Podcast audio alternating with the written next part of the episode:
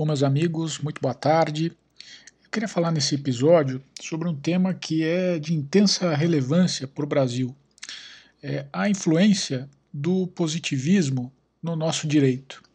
Quando nós ligamos esses dois objetos, né, positivismo e direito, é, a primeira ideia que eu acho que surge aí na cabeça da maioria das pessoas é a obra do filósofo austríaco Hans Kelsen, né, Jus Filósofo, que é, se tornou célebre aí pela sua teoria pura do direito.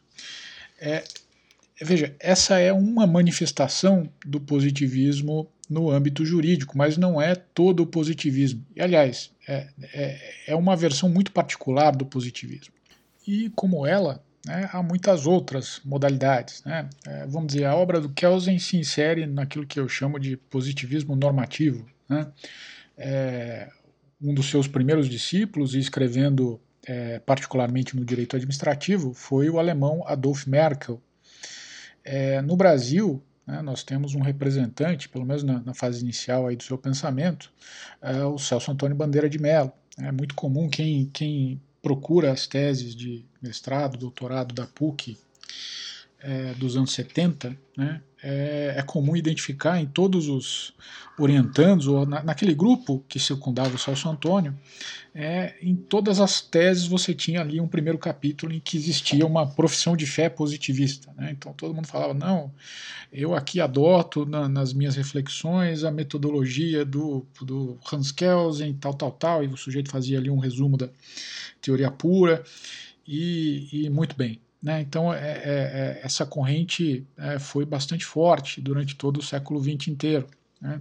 É, no mundo anglo-saxão, uma versão desse positivismo normativo pode ser encontrada na obra do H.L.A. Hart. Né? Ele tem ali, é, no, sobretudo na sua obra The Concept of Law, uma, vamos dizer, uma reformulação da, de uma teoria positivista do direito, normativa, né, que extrai ali algumas, uh, alguns aspectos, até tem alguns pontos de similaridade com a obra do Kelsen e faz algumas contribuições uh, mais ou menos originais. Né, então, e ainda hoje é um, um dos nomes centrais né, da teoria jurídica no mundo anglo-saxão.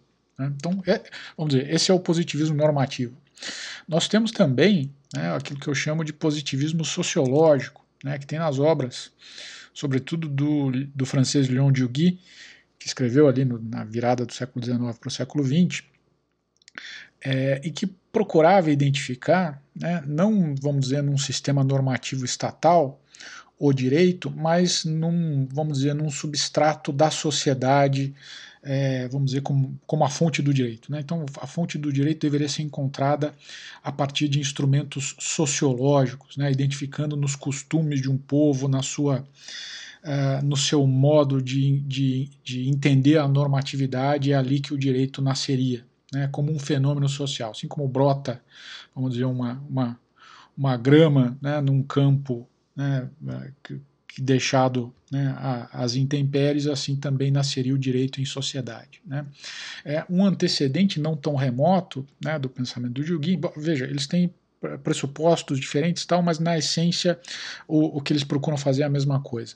Pode ser encontrado na Alemanha, na chamada escola histórica, né, que tem ali o seu principal representante, o Savigny, né, é procurar, vamos dizer, o direito do folk, né, o direito do povo, né, na, nos seus costumes, na sua índole, né, na sua historicidade. Né? Então, é, isso também é um positivismo sociológico. Né? Que, e de novo, né, por que positivismo? Né? Porque ele se preocupa com aquilo que é identificável é, fenomenicamente, né? e daí positivamente, né? aquilo que eu posso encontrar nos costumes de uma determinada sociedade, na sua história e tal. Né? O direito, quer dizer, o direito não tem um fundamento metafísico, né? além da, da, vamos dizer, além da realidade material. Né?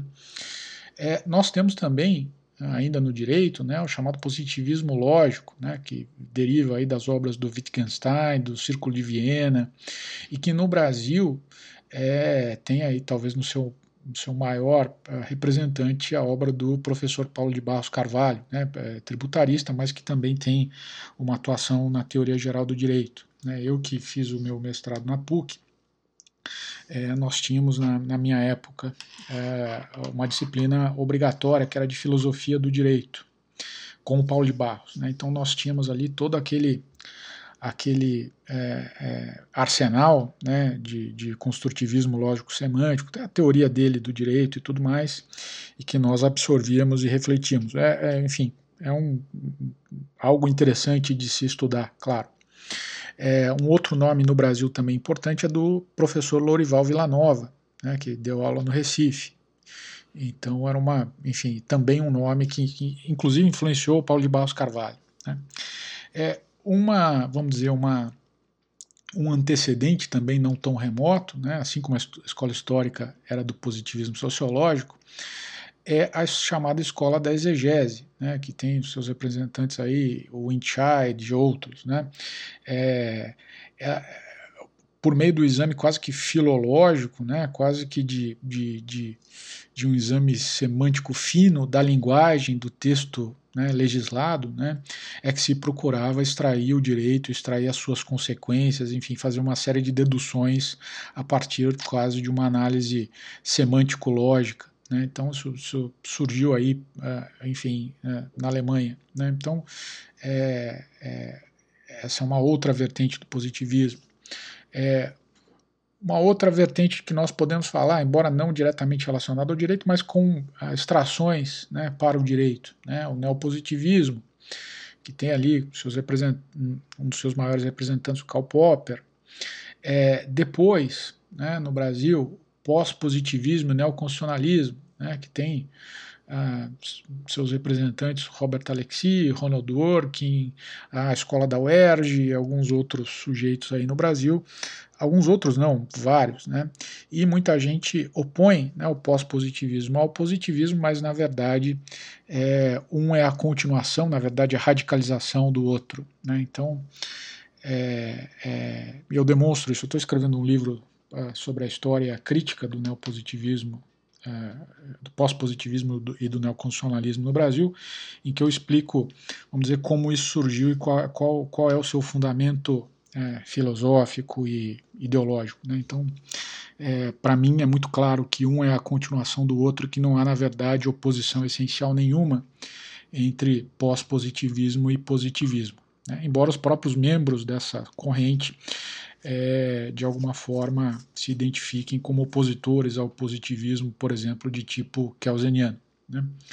Mas veja, esses positivismos todos, eles se referem a um objeto específico, que é o direito, e que é um objeto muito menor, muito mais uh, restrito, muito mais, muito menos abrangente, né? embora o direito esteja em todos os, enfim, todos os âmbitos da vida social, mas é um, é um objeto muito mais singelo, né? se nós compararmos com a vida social inteira. Né?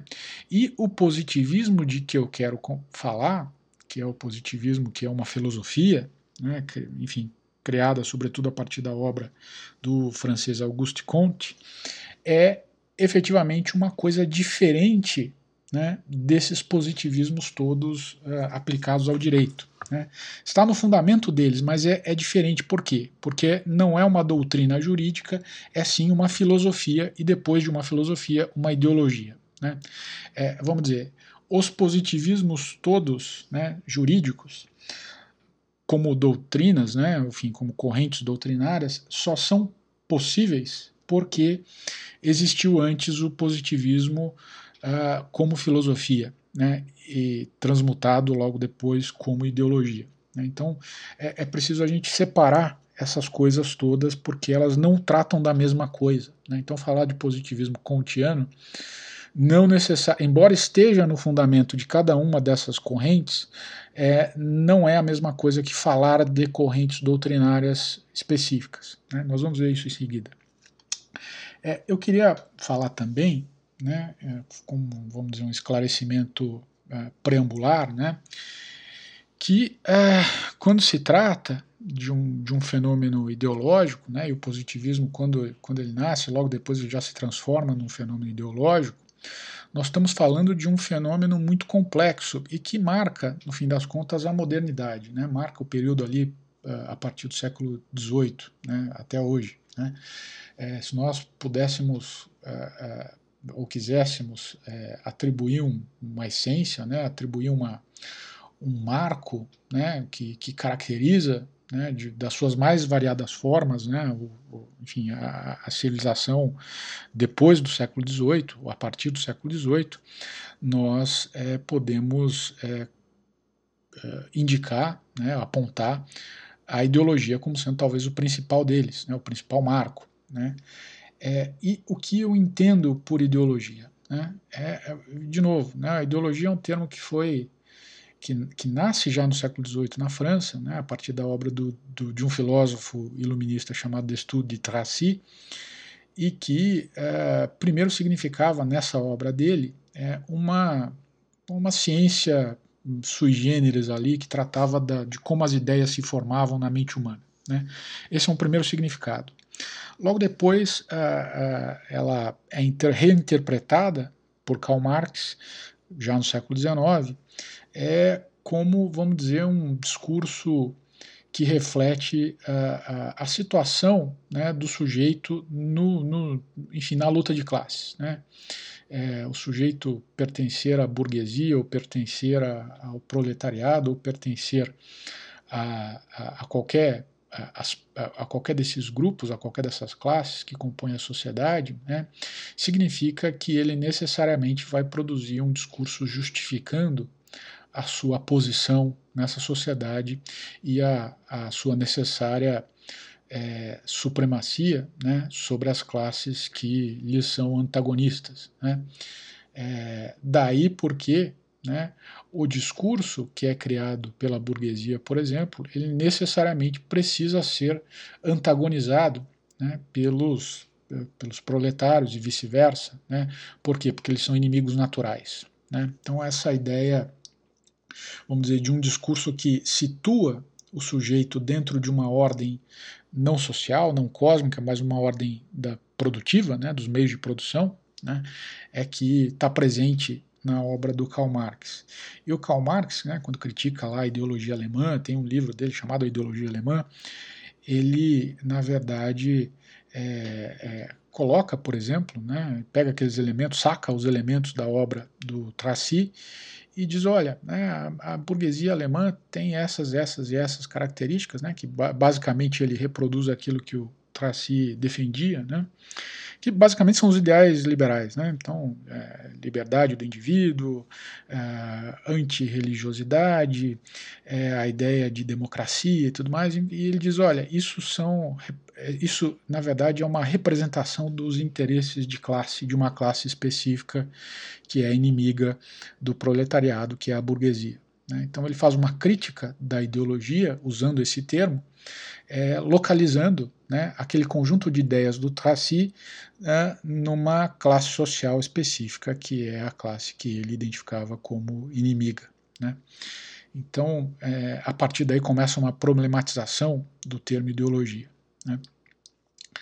É, e que, na verdade, não começou com Marx. Né? O próprio Napoleão, é, muito antes, algumas décadas antes, quando é, entrou em choque com esse grupo de, dos ideólogos, né, que era o grupo ali que se formou em torno do, do Tracy, ele cunhou o termo ideólogos, né? então ele começou a, a, a, descer a lenha nesse pessoal, em discursos e tudo mais, falando esses ideólogos eles estão é, enfim, é, são contrários aí aos ideais da República e tudo mais, e eles precisam ser devidamente afastados da vida pública e tal.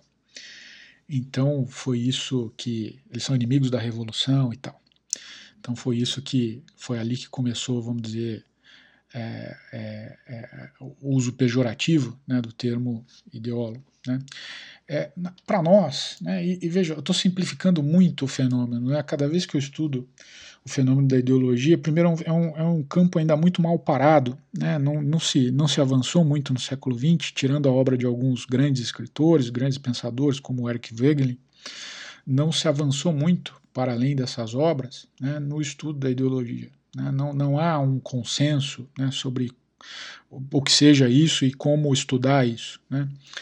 É, mas, de qualquer forma, é, há, alguns, há alguns indicadores do que está nessa, nesse fenômeno, né? o que é a ideologia. Né? É, o é, Eric Voegelin ele aponta é, que existiriam, na sua opinião, é, quatro elementos né, numa ideologia, qualquer que seja ela. Né? E ele é, chega a essa conclusão depois de, de fazer um apanhado aí da história humana, é, enfim, é, toda, né? e em específico da modernidade, e ele apresenta esses quatro elementos que eu queria trazer aqui para vocês de modo bastante resumido. Né? Quem tiver interesse, é, procure aí a obra dele Collected Works, que volume 11, que vai ter uma, enfim, uma explicação melhor. E eu também no livro sobre o, o neoconstitucionalismo, eu vou fazer um capítulo sobre a ideologia em que eu pretendo é, sumarizar né, o que eu tenho pesquisado sobre isso, né, pelo menos ajudar aí a quem está chegando agora no tema. Né. É, bom, o que, que, ele aponta como elementos que estão. Ele não apresenta uma definição de ideologia, mas ele, apre, ele apresenta elementos que estão necessariamente no, no fenômeno. Né. Ele diz o seguinte: né, primeiro, a ideia de apocalipse. Né, é, calma, né? não está falando aí de. né, não, não, entramos em religião, mas é um, é um conceito que se, se extrai da religião, se extrai do cristianismo. Né? É a ideia que esse mundo em que nós vivemos ele é imperfeito né? e ele necessariamente vai ser substituído por uma fase mais perfeita. Né? É, bom, no, na, na, religião cristã é a segunda vinda de Cristo, né? em que vai haver aqui um um reino, de, vamos dizer, um pouco melhor do que o que nós temos hoje. Ainda não é o paraíso, mas é uma, uma vida melhor do que a que nós temos. Né? Quando Cristo vier pela segunda vez, isso está lá no, na Bíblia, é, nós teremos uma vida melhor. Como uma, como uma ideologia reformula essa ideia de apocalipse, né? e como ela, ela reapresenta essa ideia? Né? É a ideia de que esta sociedade em que nós vivemos, né, essa sociedade política, ela é injusta, ela é má, ela, é, ela traz infelicidade para as pessoas e que nós precisamos uh, reformulá-la. Né? Nós precisamos fazer deste mundo um mundo melhor, né? um mundo mais sustentável, né? um mundo mais uh, o que quer que seja. Né? É, e veja, isso está presente realmente. Né? O que, que o, o marxismo fala? Né? O marxismo fala que necessariamente deve vir uh, o advento do comunismo, que vai destruir né, o capitalismo, e vai é, ser instalado pela ditadura do proletariado, em que todos serão felizes, né, todos ganharão de acordo com seus esforços e ninguém será explorado, em que todas as relações de opressão serão dissolvidas, né, em que é, não haverá Estado porque o Estado não será necessário. Né. Então, é, veja, né? É, isso é uma reformulação aí do Apocalipse. Né? É um, vamos dizer, um milenarismo. Né? Quando vier o comunismo, nós vamos viver, é, vamos dizer, mutatis mutandis, a segunda vinda de Cristo. Né?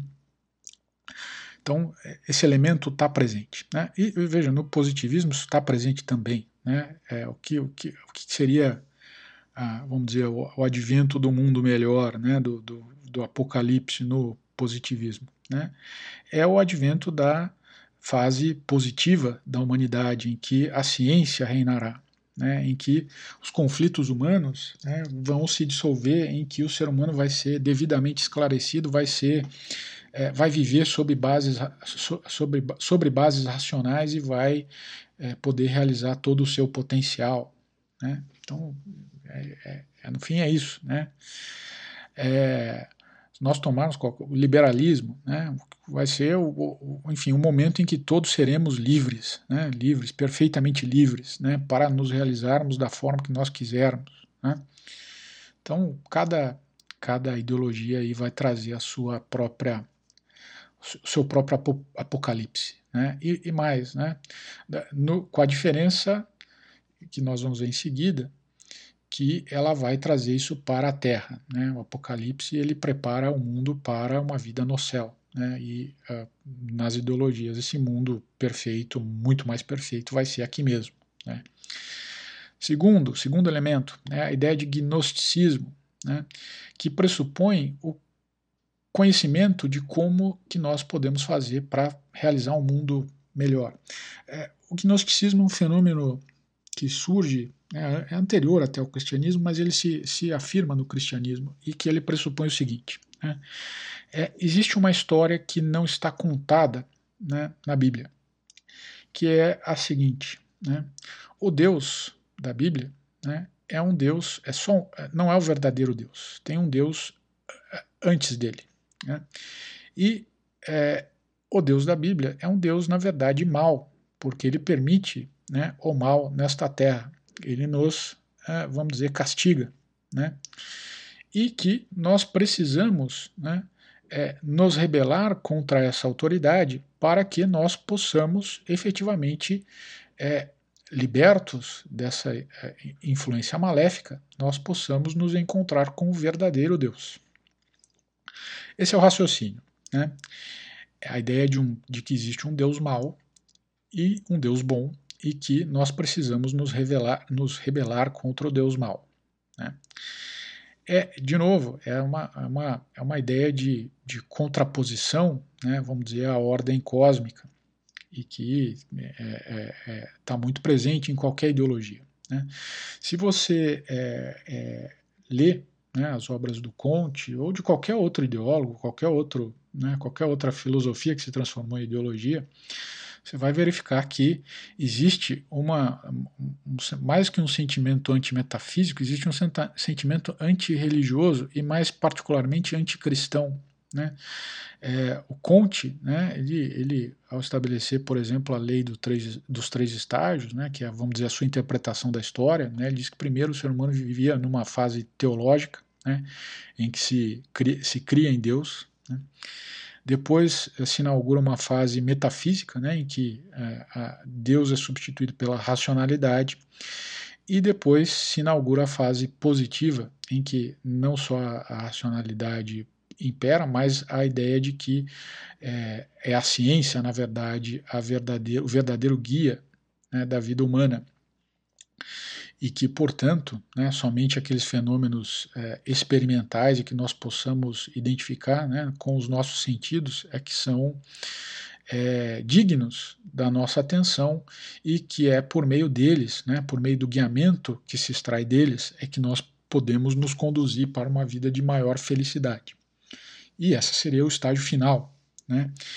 E isso é, pressupõe né, que você elimine né, o Deus mal, né? e, e portanto, a religião.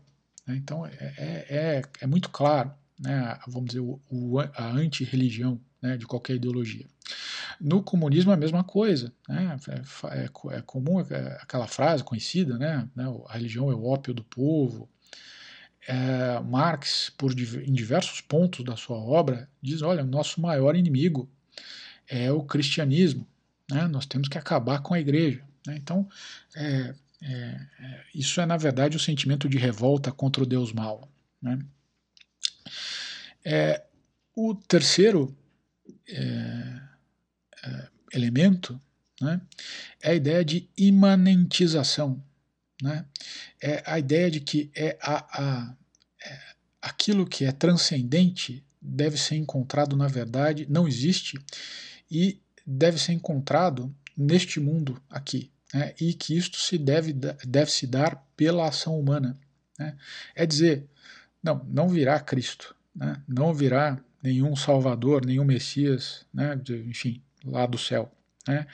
Nós temos que fazer aqui pelos nossos próprios esforços e é, e é por meio deles que nós podemos é, é, trazer né, a, a, o paraíso para a Terra. Né?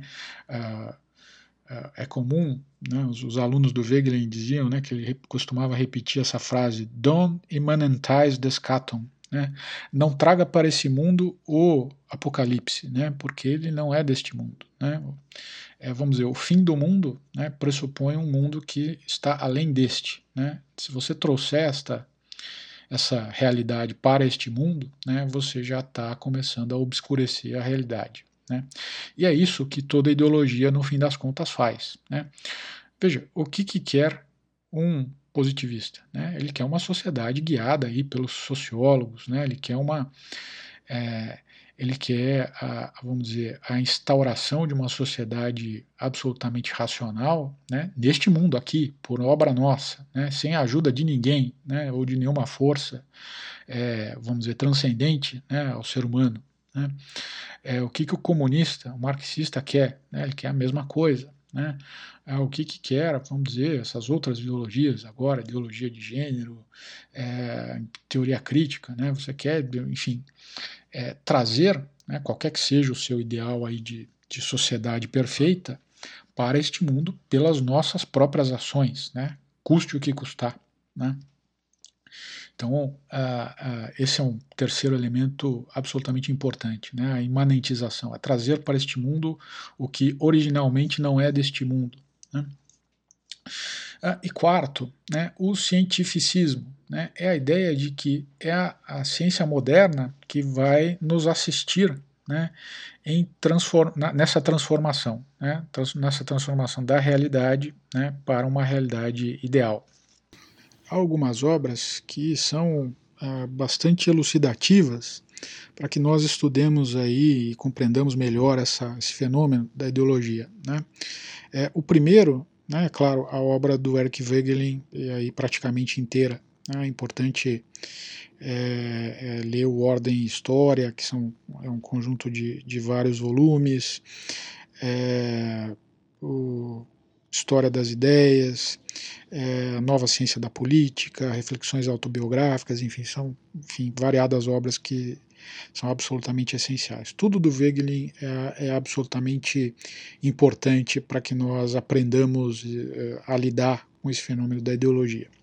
É, há uma outra obra que, que eu gostaria de indicar, do Albert Camus, chamada O Homem Revoltado, L'Homme Révolté, em que ele é, é, descreve esse sentimento gnóstico, aí, essa, essa, ideia do homem que se revolta contra a sua situação no mundo. E é, foi por causa dessa obra, né, em que no fim das contas ele critica ali os, comunistas, enfim, critica alguns dos seus companheiros de, de existencialismo, né, mais especificamente o Sartre. Né, foi essa obra que promoveu o rompimento dele com essas pessoas, né, que, claro, se sentiram ali é, é, criticadas, né, enfim, por conta da, da, da, dessa obra, que é absolutamente interessante. É um ensaio sobre é, como, como é a psique né, do sujeito que sucumbe a esse sentimento gnóstico. Né? Muito importante. É, há um outro uh, livro do Henri de Lubac chamado O Drama do Humanismo Ateu, em que ele também identifica essa, esse sentimento né, e faz, faz um, ensaio sobre a, a cultura na modernidade, é, apontando né, essa ideia da, do sentimento gnóstico, né, é, há uma outra obra de um uh, professor aqui da Universidade de Toronto, que foi inclusive professor do Jordan Peterson, chamado Lewis S. Foyer, F-E-U-E-R, chamado Ideology and the Ideologists, publicado em 1975 em que ele uh, traz ali uma importante contribuição também para esse fenômeno uh, da ideologia. Né? E ele diz especificamente, né, é, assim como Wegener identificou alguns uh, aspectos né, da, da, do, do, que estaria aí no fenômeno da, da complexo como a ideologia, ele identifica né, que é, analisando essas ideologias modernas, como marxismo, fascismo, estruturalismo, uh, marcusianismo, bakuninismo, uh, esses, uh, esses, essas ideologias de, de, raça, né, entre outras, né, ele identifica três aspectos que são, na opinião dele, presentes né, no fenômeno ideológico. Né. Primeiro, a ideia de um mito né, invariável, a ideia é uma composição de doutrinas ou formulações filosóficas que se alternam ciclicamente na história da ideologia e a ideia da existência de um grupo social ou classe, né, se nós quisermos nos referir especificamente ao, ao uh, uh, marxismo, né, que seja historicamente escolhido para encarnar os desígnios dessa ideologia. E o, o, o, especificamente no tocante ao mito, a ideologia, aponta o Feuer, tende a repetir, né, melhor dizendo, é, tende a reformular é o mito mosaico, né, o mito de Moisés, né, ou seja, a história dramática da libera, libertação dos hebreus por, por Moisés. Né. É, aqui não é exatamente a sua gênese bíblica o que faz desse mito algo atraente para as formulações ideológicas. O que o torna interessante é a sua estrutura narrativa, que é reproduzida em cada uma dessas ideologias. Né? Primeiro, a primeira ideia, né, um povo é oprimido. Segunda ideia, né, um homem né, jovem, né, mesmo não pertencente ao povo oprimido, aparece. Né? Quem é este homem né, no positivismo? É o Comte. Quem é este homem no marxismo? É o Marx, uh, ou Lenin, ou quem quer que seja, mas enfim, Marx. Uh, movido, né, terceiro ponto, movido por uma simpatia né, por esse povo oprimido, este sujeito intervém e derruba o representante do regime opressor. Né? Quarto ponto, né, depois de fazer isso ele foge, né, ou vai para o exílio. É, quinto, ele experimenta o chamado para redimir esse povo oprimido. Sexto, ele retorna para demandar liberdade para o povo oprimido. Sétimo, ele é desprezado pelo tirano. Oitavo, ele lidera ações que depois de derrotas iniciais derrotam o opressor. Nono, ele liberta o povo oprimido. Olha, se você depois, né, ele transmite uma, uma doutrina sagrada nova, um novo, um novo modo de vida para o seu povo. É, veja, todos esses elementos e a mais aqui, né, é, se você quiser encaixar, por exemplo, na Revolução Russa, né, você consegue. Tudo isso aqui aconteceu exatamente, ipsis literis quase, por exemplo, com Lenin, com um personagem como Lenin. Se você quiser fazer, refazer isso, a mesma coisa para a Revolução Francesa, você também encontra. Né? Se você quiser encaixar o Robespierre nesse modelo aqui, mesmíssima coisa. Né? É, pouco importa que depois o Robespierre tenha perdido a sua cabeça na mesma revolução que ele criou. Né? Mas, de qualquer forma, este mito tende a ser reformulado. Né? Por, no, cada vez mais, novamente novamente, sempre, sempre. Né? É, é essa ideia de que existe uma situação injusta de opressão, de que surge alguém iluminado, né, alguém capaz de liderar esse, esse povo e, e, e retirá-lo dessa situação de opressão, né, de recompor uma ordem justa ou instituir uma ordem justa e, vamos dizer, todo o trajeto que ele faz para atingir esse objetivo. Né. É, no fim das contas, né, esse aspecto é, é, tá, não, não, deixa de estar tá presente no, no, na, na, na, própria é, descrição que o Wegelin faz, mas é um, vamos dizer, um, é um lança luzes né, sobre o modo como ele opera. Né? Então, quem, quem tiver interesse, é, leia né, essas obras que são muito importantes. Né? É, bom, eu fiz essa introdução toda, né, e veja, nós estamos aqui com meia hora de, de episódio já e, e ainda estamos na introdução, porque o fenômeno é complexo mesmo, né, não tem jeito. Né, eu quis fazer isso justamente para separar aquilo que é ideologia daquilo que é corrente jurídica. Né?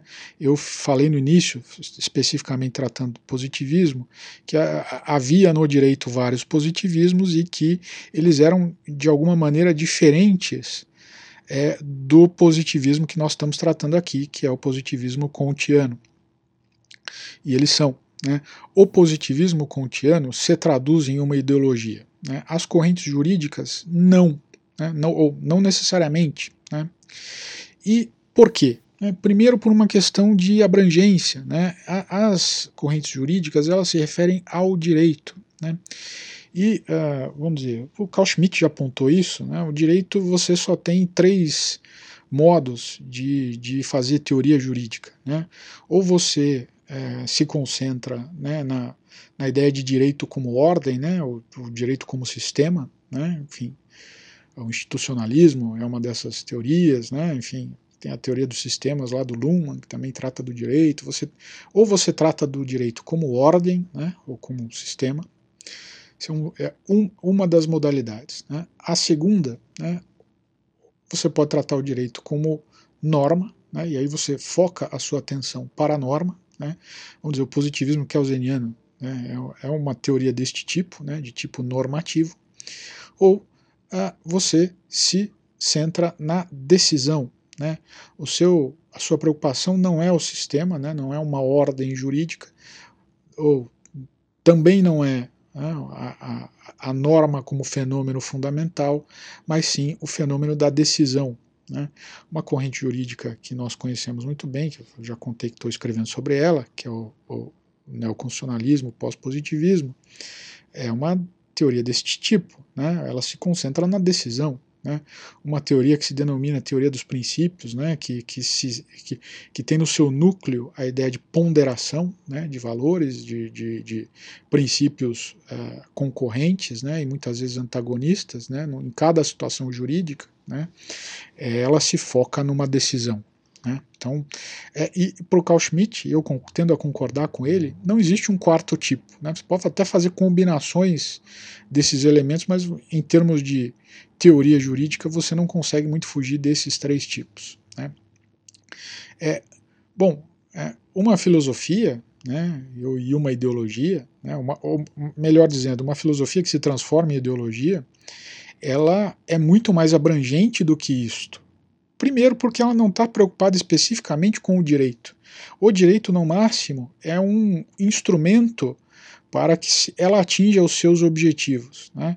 Então, a, a, quando uma filosofia se transforma em ideologia, ela pressupõe um esquema de ação que é muito mais abrangente do que o simples direito. Né? Então, ela, ela, vamos dizer, no, do ponto de vista da abrangência, né, uma ideologia é muito mais abrangente, muito maior, muito mais profunda né, e ampla do que uma corrente jurídica. Né? Então, temos essa primeira diferença.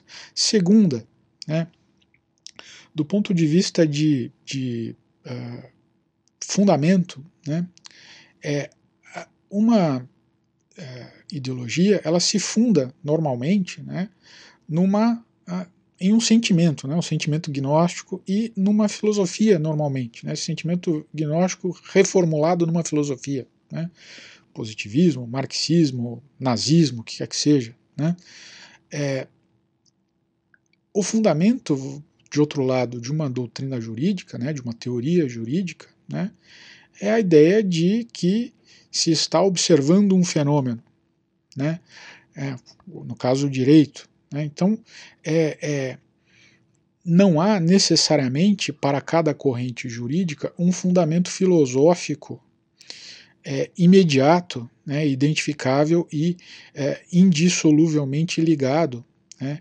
ao, ao a, a, a, doutrina que se esposa. Né? Por isso é que muito, muitas pessoas, né, por exemplo, você pega uh, o professor Paulo de Barros Carvalho que eu citei antes, né, ele é, integra aí uma associação católica né, de, de juristas, né, o, o JUCASP, se não me engano, que é a União dos Juristas Católicos de São Paulo. Portanto, ele se, se identifica como um católico, né, e que, é, com tudo que isso implica. Né, e ele é, como eu disse, o maior representante do construtivismo lógico-semântico, que é uma, uma, vamos dizer, uma corrente jurídica que, em tese, na avaliação do fenômeno jurídico, não admite nenhuma outra, é, é, nenhum fundamento transcendente para o direito. Né? Ah, veja, para um das duas uma, né? ou o católico mata o positivista, o construtivista lógico, né? ou o construtivista lógico mata o católico. Né? Isso vamos dizer em termos de, de, de análise total do homem. Né? É, mas para o professor Paulo de Base, eu não duvido, né, não há conflito nenhum né? Por quê? Porque ele está tomando aquela teoria que ele usa né, como algo sem maiores implicações. Né? E se, de novo, né, é, não é que ele está tratando de direitos humanos, de coisas muito importantes, né? ele está tratando de direito tributário, né, no fim das contas. Esse é o métier dele. Né? Então, é, é fácil você ser descompromissado, né, vamos dizer, com a essência da sua crença religiosa, né, ou, com a, a, a, coerência da sua crença religiosa com as, aquilo que você, que você pratica como cientista, né, quando o seu objeto específico, né, imediato da sua atividade do dia a dia, não tem maiores implicações. Né? Quando você está tratando de direito tributário, é simplesmente dar ou não dinheiro ao Estado. Né? É, não é, vamos dizer, um ramo muito importante, né? que me perdoem aí os tributaristas, né? mas não é, é vamos dizer, essencialmente né, decisivo para a vida humana. Né? Então, é, é, tudo isso está no fenômeno. Né? Bom, é, essa, é então eu falava da, da, dessa distinção quanto ao fundamento né, das doutrinas jurídicas e das, uh, das, enfim, das ideologias. Né? É, e uma coisa também que é, elas diferem grandemente é a é no tocante à finalidade, né, ao escopo, né, aquilo que elas pretendem alcançar. Né. Uma ideologia necessariamente, né, e eu tendo a, se eu pudesse conceituar a ideologia, ainda não estou muito é, 100% certo, mas eu, eu, eu tendo aí nesse, nessa linha, né, uma ideologia é, de regra, uma filosofia que se transforma em um esquema de ação. É, ela pretende mudar o mundo. Né?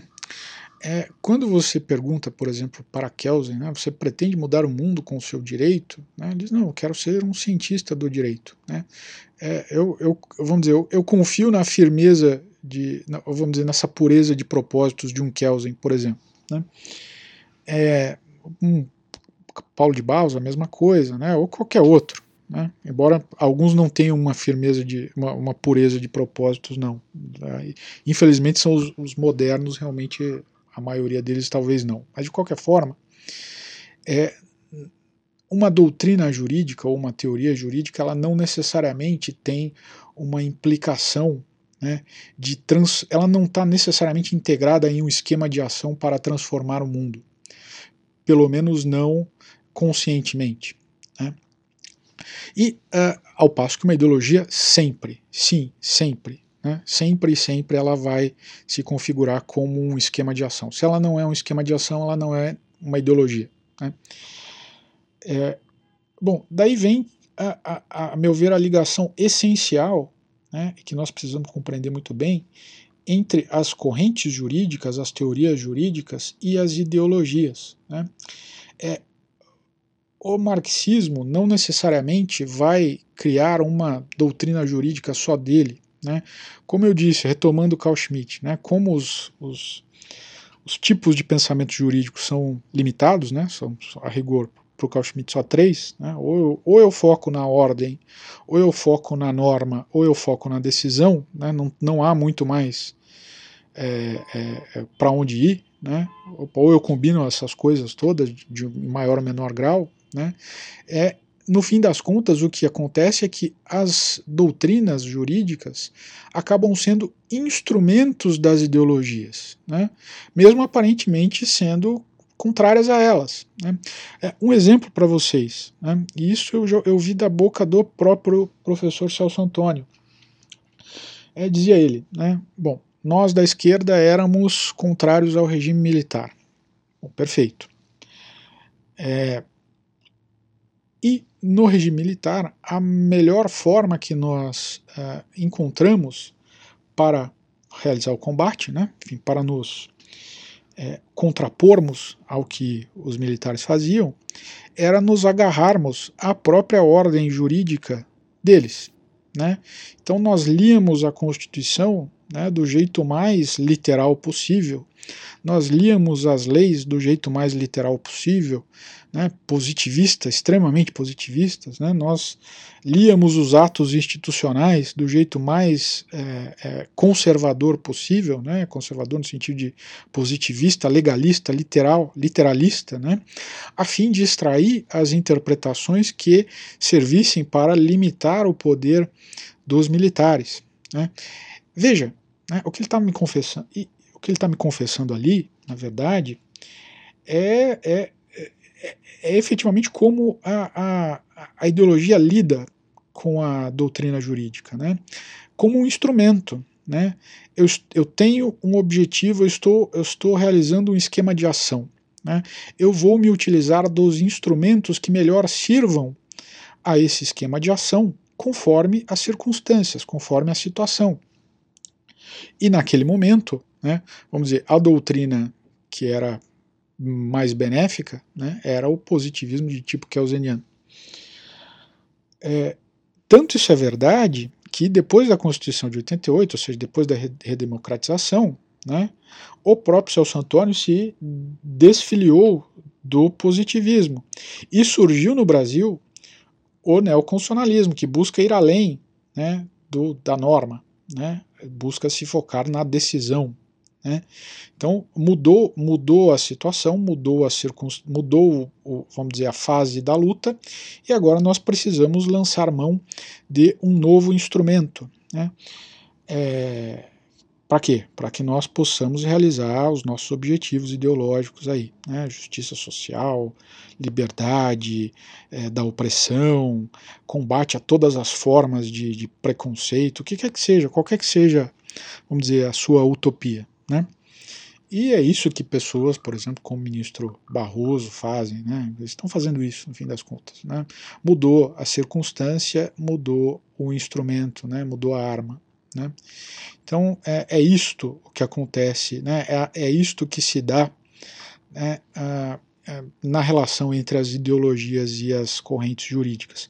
Por isso aqui é muito perigoso você é, se agarrar né, ao valor de face de uma doutrina jurídica, né, se esquecendo de, de encaixá-la né, é, num esquema de ação maior, né? Então é, é, é, absolutamente relevante né, você é, conjugar essas duas coisas, né, a, tensão entre uma coisa e outra. Né?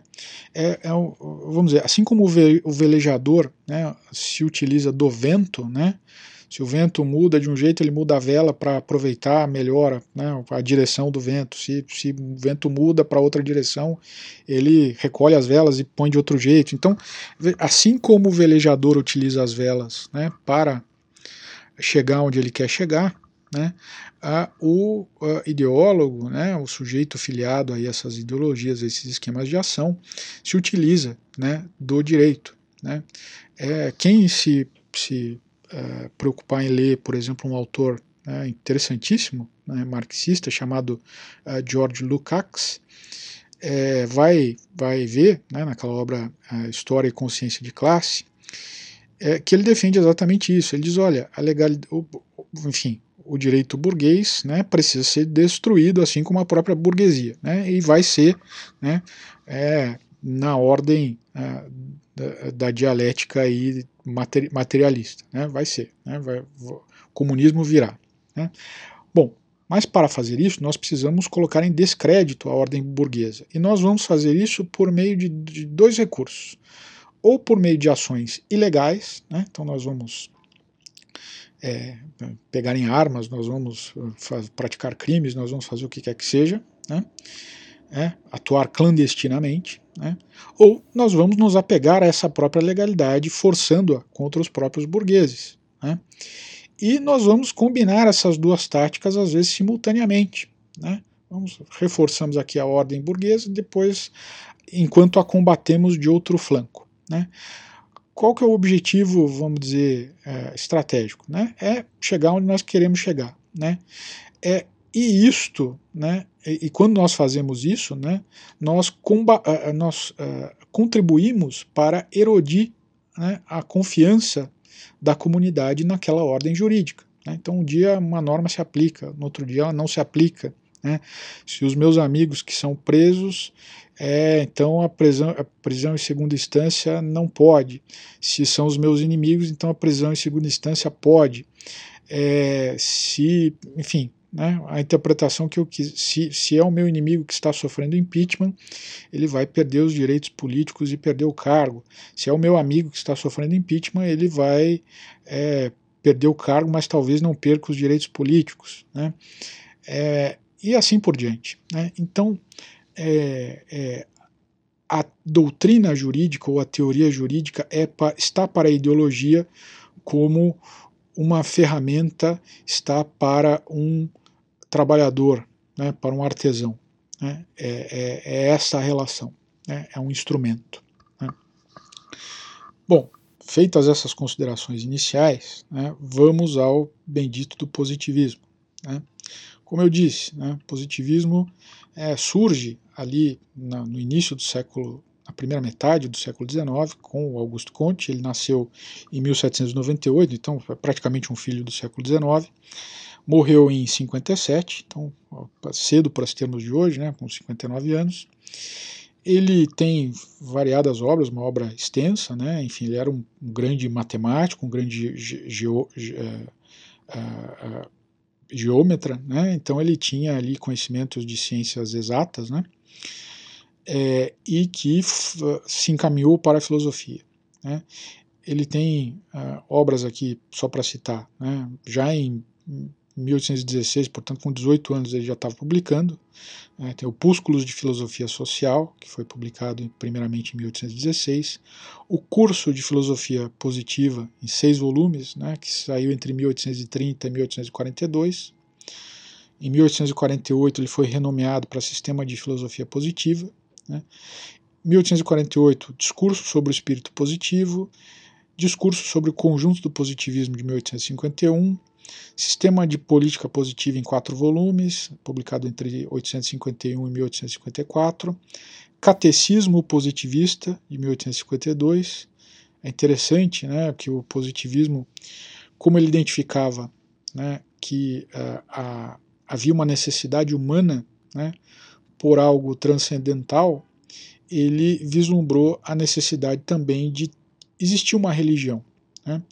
Mas veja, é uma religião mundanizada, né, uma religião sem Deus. Né, e ele criou isto, né, vamos dizer, essa foi a cereja do bolo aí do, do, do, seu sistema, né, é uma conclusão necessária daquilo que ele defendia. Né, e ele uh, defende né, a, a, criação de uma religião da humanidade, né, ao invés do. Que, que é basicamente um arremedo de catolicismo, só que sem Cristo. Né, e sem Deus, né, em que o, o, central é o culto aí à humanidade. Né. E esse catecismo positivista é realmente um catecismo, como é o, o católico, né, em que ele faz ali lições é, para leigos, né, que, que devem ser lidas aí diariamente. Então, é são alguns dias que o sujeito se prepara no catecismo positivista. Eu acho, que a melhor introdução possível né, à, à obra dele é, esse catecismo, que foi feita realmente para o leigo. Né? Então, é, quem quiser entrar na, na, obra do Conte, entre pelo catecismo, além de ser uma obra é, interessantíssima. Né? Enfim, para quem é católico, você ri demais, porque é uma bobajada, é coisa realmente de uma pessoa louca. E, e um dado né, da, da, vida do Conte, aí, é um dado uh, real, né? ele foi internado na, na sua no início da vida adulta, ele foi internado num hospício por problemas ali psicológicos, né? era, era, louco, né? E em algum momento ele quis ter alta, né? E os médicos, né, não sabendo o que fazer, enfim, não iam mantê-lo preso lá, liberaram, mas liberaram com uma nota né, de não curado. Né? Então o, o, o Augusto Conte era clinicamente louco, né? Pelo menos segundo os médicos da época. E, e, ele fez essa obra aqui uh, já nessa condição. Né? E, e, e veja, eu estou falando isso porque é engraçado, mas de qualquer forma é uma obra séria. Né? Ele, ele é um sujeito que isso aqui é uma filosofia, né? ele, não é, ele não é um impostor. Né? Ele, ele oferece aqui argumentos sérios, né, que deve ser respondido com a devida seriedade. Né? Ele não era um bobão, não. Né? É, sob muitos aspectos, ele era muito mais sério do que o Karl Marx. Né? O Karl Marx, sim, era um diletante, era um despreparado tal. É, o Augusto Conte era, a meu ver, superior a ele. Né? É, bom, e daí tem outras obras aqui que eu não, não preciso citar. Né? Ah, ah, bom, qual que é o núcleo da ideia? Né? É a ideia de que ah, é, é, o positivismo oferece uma teoria da história. Né? E essa teoria da história compreende a história humana como dividida entre três fases, que ele chama de três estados, né? a chamada lei dos três estados. Né? Primeiro, um estado teológico, que é a infância da humanidade, né? em que ela precisa de um Deus, né, que se assemelhe àquele velhinho de barba que fica lá em cima falando com a gente, nos dando ordens, né, é, é, o, é, o, que ele chama de estado teológico, né? Em que o ser humano está é, é altamente dependente da, da, da, da, religião. Né? É, um segundo estado que se, se, sucede a esse estado teológico é o estado metafísico, que surge mais ou menos ali na, na Idade Média, né, em que a, a, começa né, a pipocar, né, começa a, a dar os seus, seus primeiros raios ali a racionalidade humana. Né? Então o ser humano passa a, construir sistemas filosóficos, ele passa a, a pensar com maior seriedade e ele, é, de alguma forma, vai se libertando daquela superstição própria do estado anterior, né, do estado teológico. Né. Ele passa é, se no estado teológico né, era Deus que reinava, né, no estado metafísico é a razão que reina, né, é o, vamos dizer, o intelecto. Né. E o terceiro estado, que ele identificava como nascendo ali né, com, com a sua obra, né, com, ele era, vamos dizer, o fundador da, da religião da humanidade, seu primeiro papa, seu messias, né, enfim, ele era realmente o inaugurador desse estado, é, do terceiro estado, que é o estado positivo, em que vige a, a ciência, né, é a ciência que manda, né, é a identificação dos fenômenos, é o estudo dos fenômenos visíveis, né, daquilo que é apreensível aos sentidos, né, daquilo que nós podemos é, observar. Né. Então, é, é, o ser humano deve se guiar, né, se ele se guiava por Deus no início e depois pela razão, ele deve agora se guiar pela ciência. Né? E veja, para o Conte isto já aconteceu, né? então é, é, é só uma questão de tempo para que o estado positivo se, insta, se instaure é, de sua, da, da, da, sua maneira mais ampla e domine né, de forma irresistível a, as pessoas. Né? É, é inevitável para ele, assim como era inevitável o advento do comunismo para Marx. Né? É, bom, é, a gente pode dar aqui exemplos aqui de, de aplicação dessa lei dos três estágios, uns exemplos meio é, bobinhos, né? É, mas é, é, importante só para só para a gente ter uma ideia de como isso funcionava. Né? É, veja, por exemplo, se nós questionarmos né, por que, que uma pedra né, cai de, de, um espinhadeiro, tal, por que caiu uma pedra, ou enfim, quer que seja. Né? É, bom, uma resposta teológica né, que poderia ser dada né, na primeira fase da humanidade seria a seguinte, né, porque Deus quer. Né? Deus mandou. Não cai uma folha sem que Deus queira. Portanto, se caiu a pedra, Deus quis. É, se nós passamos para o estágio seguinte, né, vamos dizer, a resposta metafísica, né, seria, bom, é da natureza dos objetos pesados cair. Né? O que é pesado cai. Você solta o seu apoio, ele cai. Né? Então, é, indo além, né, qual seria a resposta positiva, né, da fase positiva? Né? Bom, uma pedra cai por conta da lei da gravidade que se é, manifesta desce daquela forma. Né? O sujeito põe lá as fórmulas do Newton e acabou. Uma outra, né, é, um outro exemplo, né? por que há doença tal? Né? Resposta teológica, né? punição por pecados. Né? Deus mandou as pragas no Egito, né? Deus dá e tira a vida. Né? Então, se ele tira a vida por qualquer doença que seja, é, em punição pelos pecados. Né? Uma resposta metafísica para essa questão. Né? Bom, a vida é assim, né? a vida é ruim, brutal, curta, né? é, é da natureza da vida né? e nós temos que nos adaptar a ela. Né? Ah, uma resposta positiva. Bom, agora nós temos a metafísica e a biologia, e existem vírus, bactérias, fungos, etc., e eles causam doenças, e essas doenças podem ou não ter cura e tal, tal, tal. Vejam como, é, passando né, uma mesma questão filtrada por cada um dos estados, ela vai ter respostas diferentes e que, na visão do Conte, a resposta né, da fase positiva é a mais perfeita, né, porque ela é observável, né, ela é, ela é a, a resposta sobre a qual nós temos mais certeza. Né. Uma outra pergunta que pode, pode ser feita, né, que a gente vamos fazer esse último exemplo aqui, né? Bom, porque existem guerras, né? A resposta teológica, né? Bom, deuses podem brincar né, com os seres humanos, né? É, se você é, é, pagão, né? Se você, se você crê em vários deuses, né? Se você está é, é, tá no ambiente cristão e você é agnóstico, você pode dizer, bom, existe o Deus mal, né? Que nos quer, quer nos destruir, né? É, a resposta metafísica, né? Bom, é a natureza humana, né? Há disputas territoriais, desejo de poder, libido, tal, e tudo isso motiva né, os, os, líderes mundiais, os líderes dos países, dos povos a entrarem em guerra. A resposta positiva, né? Ah, o ser humano ainda não se abriu né, ao estado positivo. Né? Somente quando ele se guiar pela ciência primeira, né, que é a sociologia, ele vai, nós vamos entrar num período de paz. Né? Então, é, é, é, essa ideia que está por trás aí do raciocínio do Conte. Né?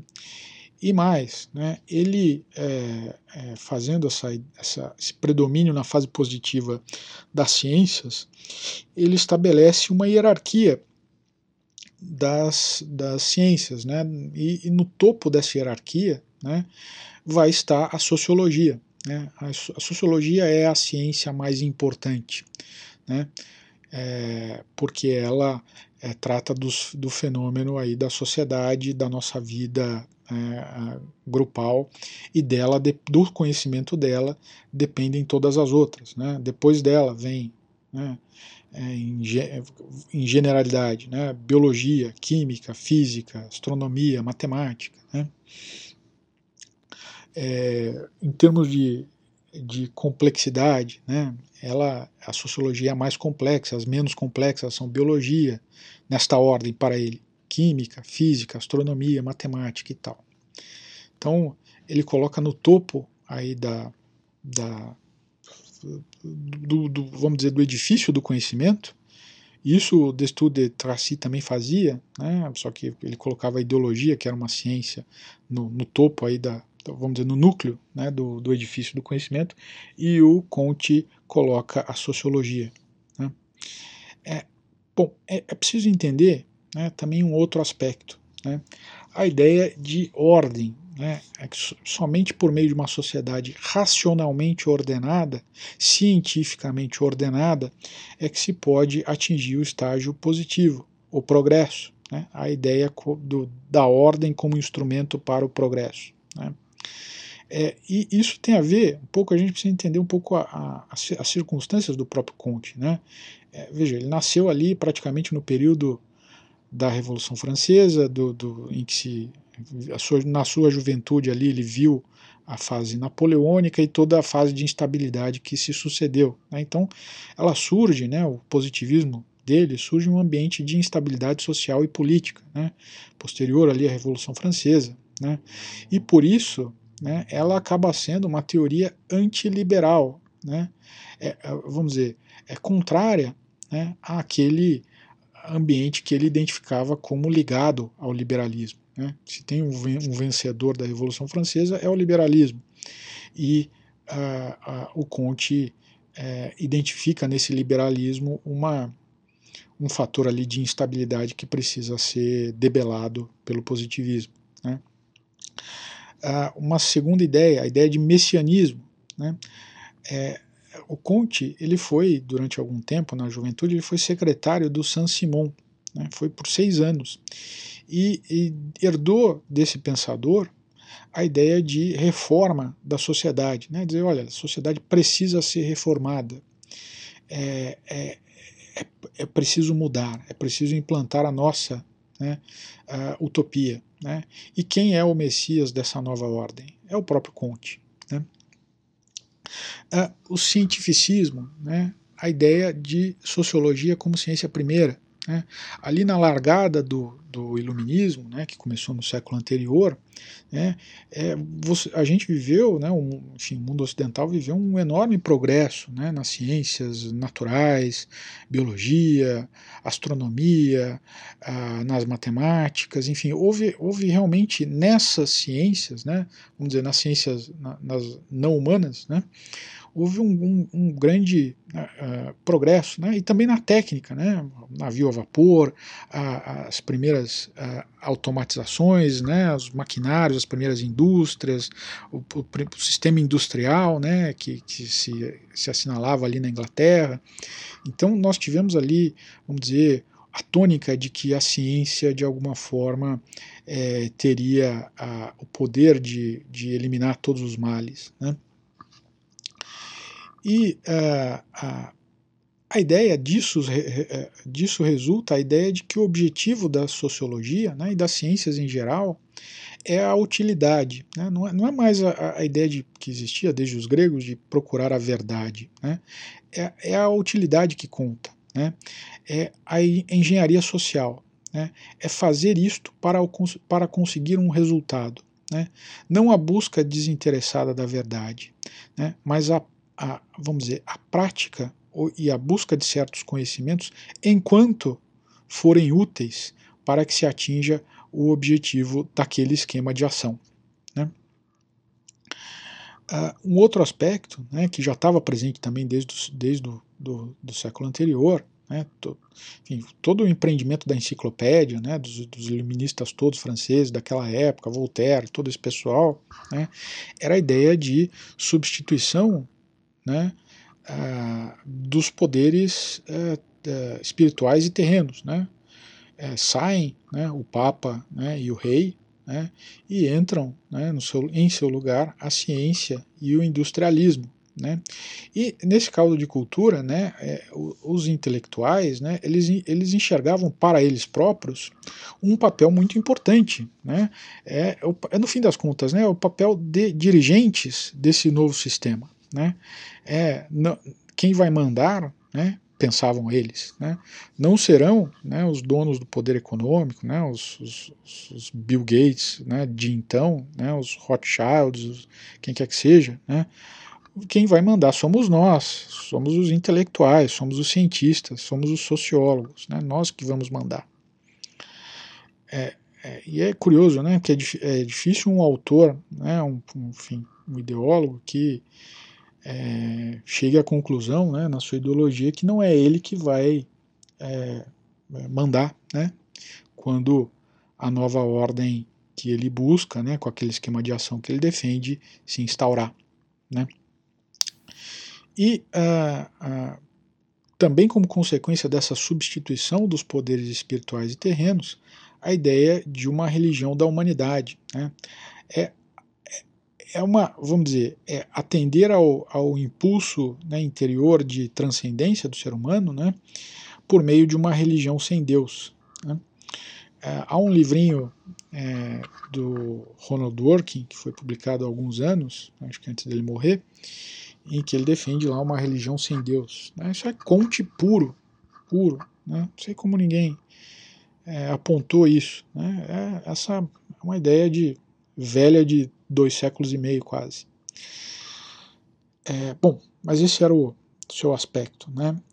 E uh, vamos dizer, uh, ainda no, logo após a morte do Conte, né, o Conte morre em 57, 1857, então já na década de 60 do século XIX começam a surgir as primeiras menções à obra dele no Brasil. Uh, e por meio de uh, estudantes que iam estudar na Europa e voltavam. Né? Então, o sujeito ia estudar engenharia né, na Alemanha, na França, não sei aonde, é, ou matemática, ou o que quer que seja, e ele voltava citando o Conte. A, vamos dizer, a parte das matemáticas, né, da obra do Conte, da geometria e tudo mais, é, acabava sendo o veículo introdutor aí da, do pensamento inteiro. Né?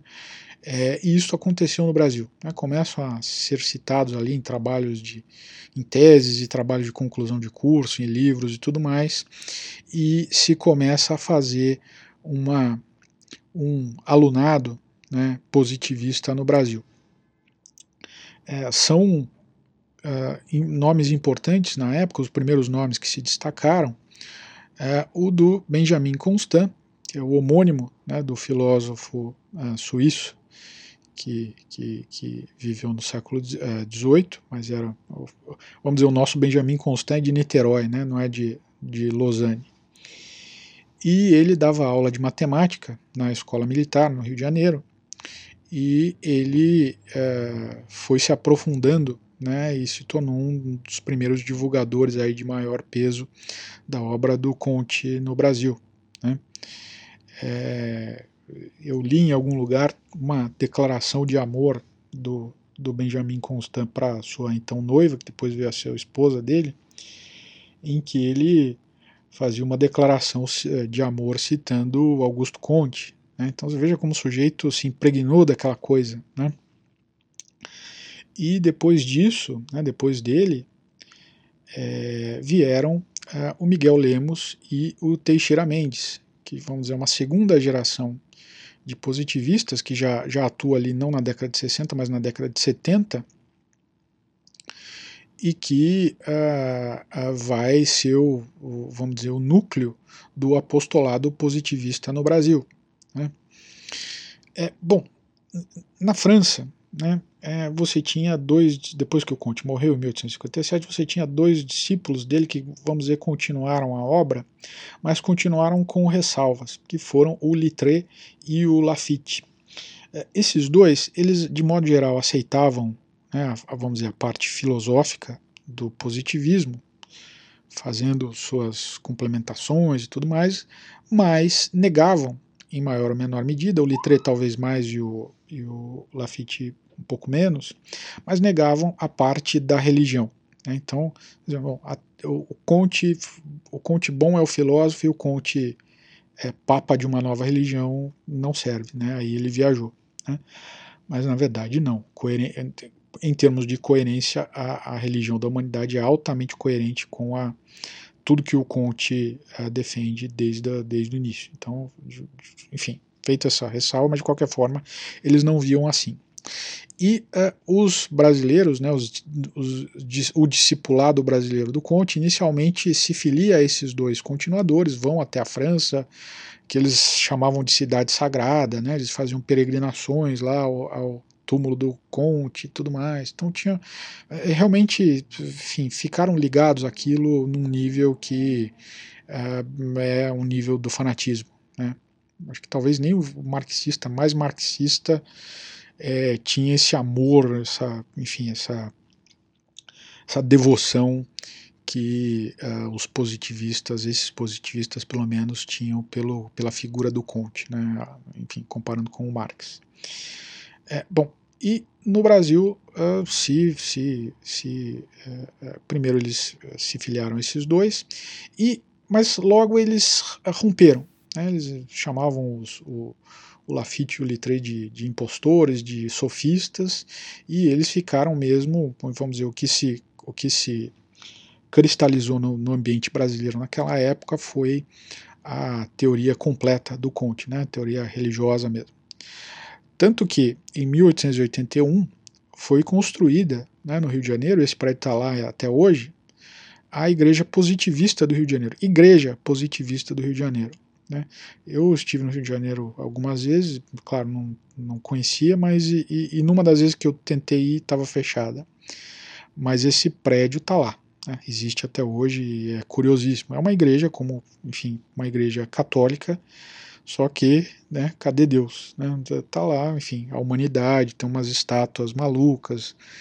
Tinha uma sujeita chamada Clotilde é, Devot, que é, o Conte tinha uma, uma paixão platônica por ela e, e que ele usou essa figura, ela morreu logo, né? Enfim, se conheceram por alguns anos, ela morreu e depois, anos depois ele morreu.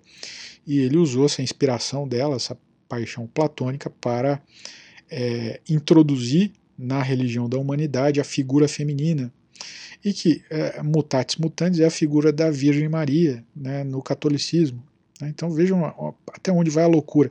Para um católico é, é um negócio tão maluco, é, mas para o Conte fazia sentido. E os, os discípulos dele, né, do apostolado positivista no Brasil, e da igreja positivista, eles, eh, eles emulam né, esse deslumbre da, do Conte pela sua Clotilde. Bom, mas esses são, vamos dizer, detalhes anedóticos, né?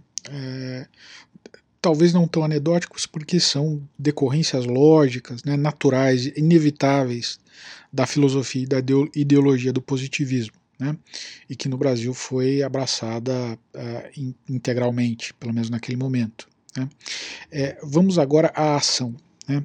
É, como eu disse, né, toda ideologia é um esquema de ação. Né, ela propõe algo a ser realizado neste mundo, né, por nós, pelos seres humanos. Né. E o positivismo não era diferente. Né, cabia né, aos iluminados, aqueles introduzidos na filosofia positiva, trabalhar né, na educação dos espíritos para que todos né, pudessem entrar na fase positiva, para que a fase positiva pudesse se instalar mais rapidamente. Que, que isto iria acontecer era para um positivista inevitável. Né?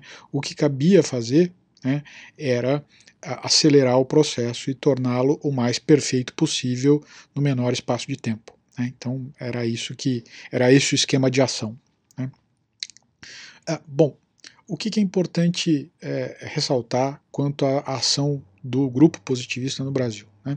É muito comum nós, nos livros de história, e, enfim, vamos dizer, na historiografia oficial, né, que é essa das escolas, dos livros da primeiro e segundo grau, você associar né, o golpe republicano aos positivistas, né, dizer, olha, é, foi lá o, Benjamin Constant que convenceu os, os, militares, porque ele dava aula na escola militar, e todo mundo ficou é, imediatamente positivista e todo mundo quis, por isso, derrubar a monarquia. É, bom, não, não era isso. Né? A, a, correta reconstrução historiográfica, né? isso tu tenho uh, muita segurança para dizer, depois de ter lido praticamente tudo de relevante que, que foi publicado sobre o tema, vai contar uma história um pouco diferente. Né? É, bom, os, uh, existia no Brasil um movimento uh, republicano né, já desde de, de, de, da independência, né, desde 1817, né, com a Revolução é, Pernambucana, enfim, já, já, existia um fenômeno republicano e uma, vamos dizer, uma linha republicana no Brasil que arrefecia e se fortalecia conforme as crises. Né. Ela, ali no período da independência, estava forte, depois é, se enfraquece, com, com a abdicação de Dom Pedro I volta a se fortalecer. Há ali uma, no período regencial uma instabilidade enorme em que ela volta a se fortalecer também. Se cogita, inclusive, é, não dar posse né, ao, ao, imperador, ao Dom Pedro II. É, é, claro, isso é vencido, então há uma, vamos dizer, um, um, uma um retraimento dessas, desses ideais republicanos, mas eles estavam lá, sempre continuaram lá. Né?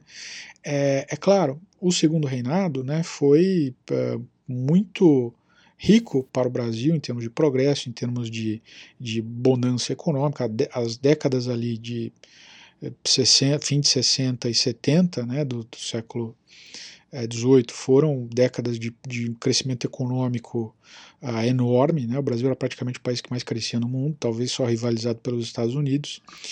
E uh, efetivamente os ideais republicanos uh, meio que arrefeciam nesse momento. Né? Mas, o, o, vamos dizer, se havia uma filiação ideológica majoritária né, dos republicanos, ela era ao liberalismo. Né? Veja, a, a própria independência foi um empreendimento liberal. Né? Mas, né, é, a partir do momento em que, por razões várias, se adota no Brasil o regime monárquico, né, e uma Constituição na sua feição liberal, né, como a Constituição de 1824, é, muitos grupos se satisfizeram, claro, liberais, mas alguns consideravam que isso não era o suficiente, né? que nós precisávamos ter um regime federativo, nós precisávamos ter um poder descentralizado, que era impossível com a figura do imperador, detentor, né, na Constituição de 1824, do poder moderador, é, e que uh, o correto né, era que nós fôssemos como a maior nação liberal da época, ou as duas maiores, né? A França, né, que, que é, é, exercia sobre o Brasil um fascínio intelectual enorme, né? O século XVIII, século XIX, desculpe, é um século francês, né, culturalmente, e os Estados Unidos, né, que já exibiam no século XIX um poderio econômico e uma pujança e, um, e uma expansão territorial, uma expansão até imperialista, né, que saltava aos olhos, né, já, já, já era uma, se não a maior, mas uma das maiores nações do mundo. Né? Então, o ideal liberal da época era que nós fôssemos como esses dois modelos, e não como a Inglaterra, que foi, no fim das contas, o modelo para uh, o regime político que se instaurou no Brasil em 1822. Né? Então, é, vamos dizer, sempre houve ali no, no período do Império um grupo liberal que considerava que as conquistas liberais não eram suficientes. Né? Então, é, esse foi o grande motivo. E é claro, né, os motivos econômicos, né, a, a abolição da escravatura, é, havia um descontentamento do exército a, a, com o fim da Guerra do Paraguai, nós vencemos, né, e, e é claro, né, as forças armadas ali é, reclamavam né, melhores condições de trabalho, uma, vamos dizer, uma maior participação na vida pública brasileira e tudo mais. Então, vamos dizer, é, os grupos republicanos eram de, de, de uma certa forma, é, é, em sua maioria, liberais, né, do ponto de vista ideológico. Né.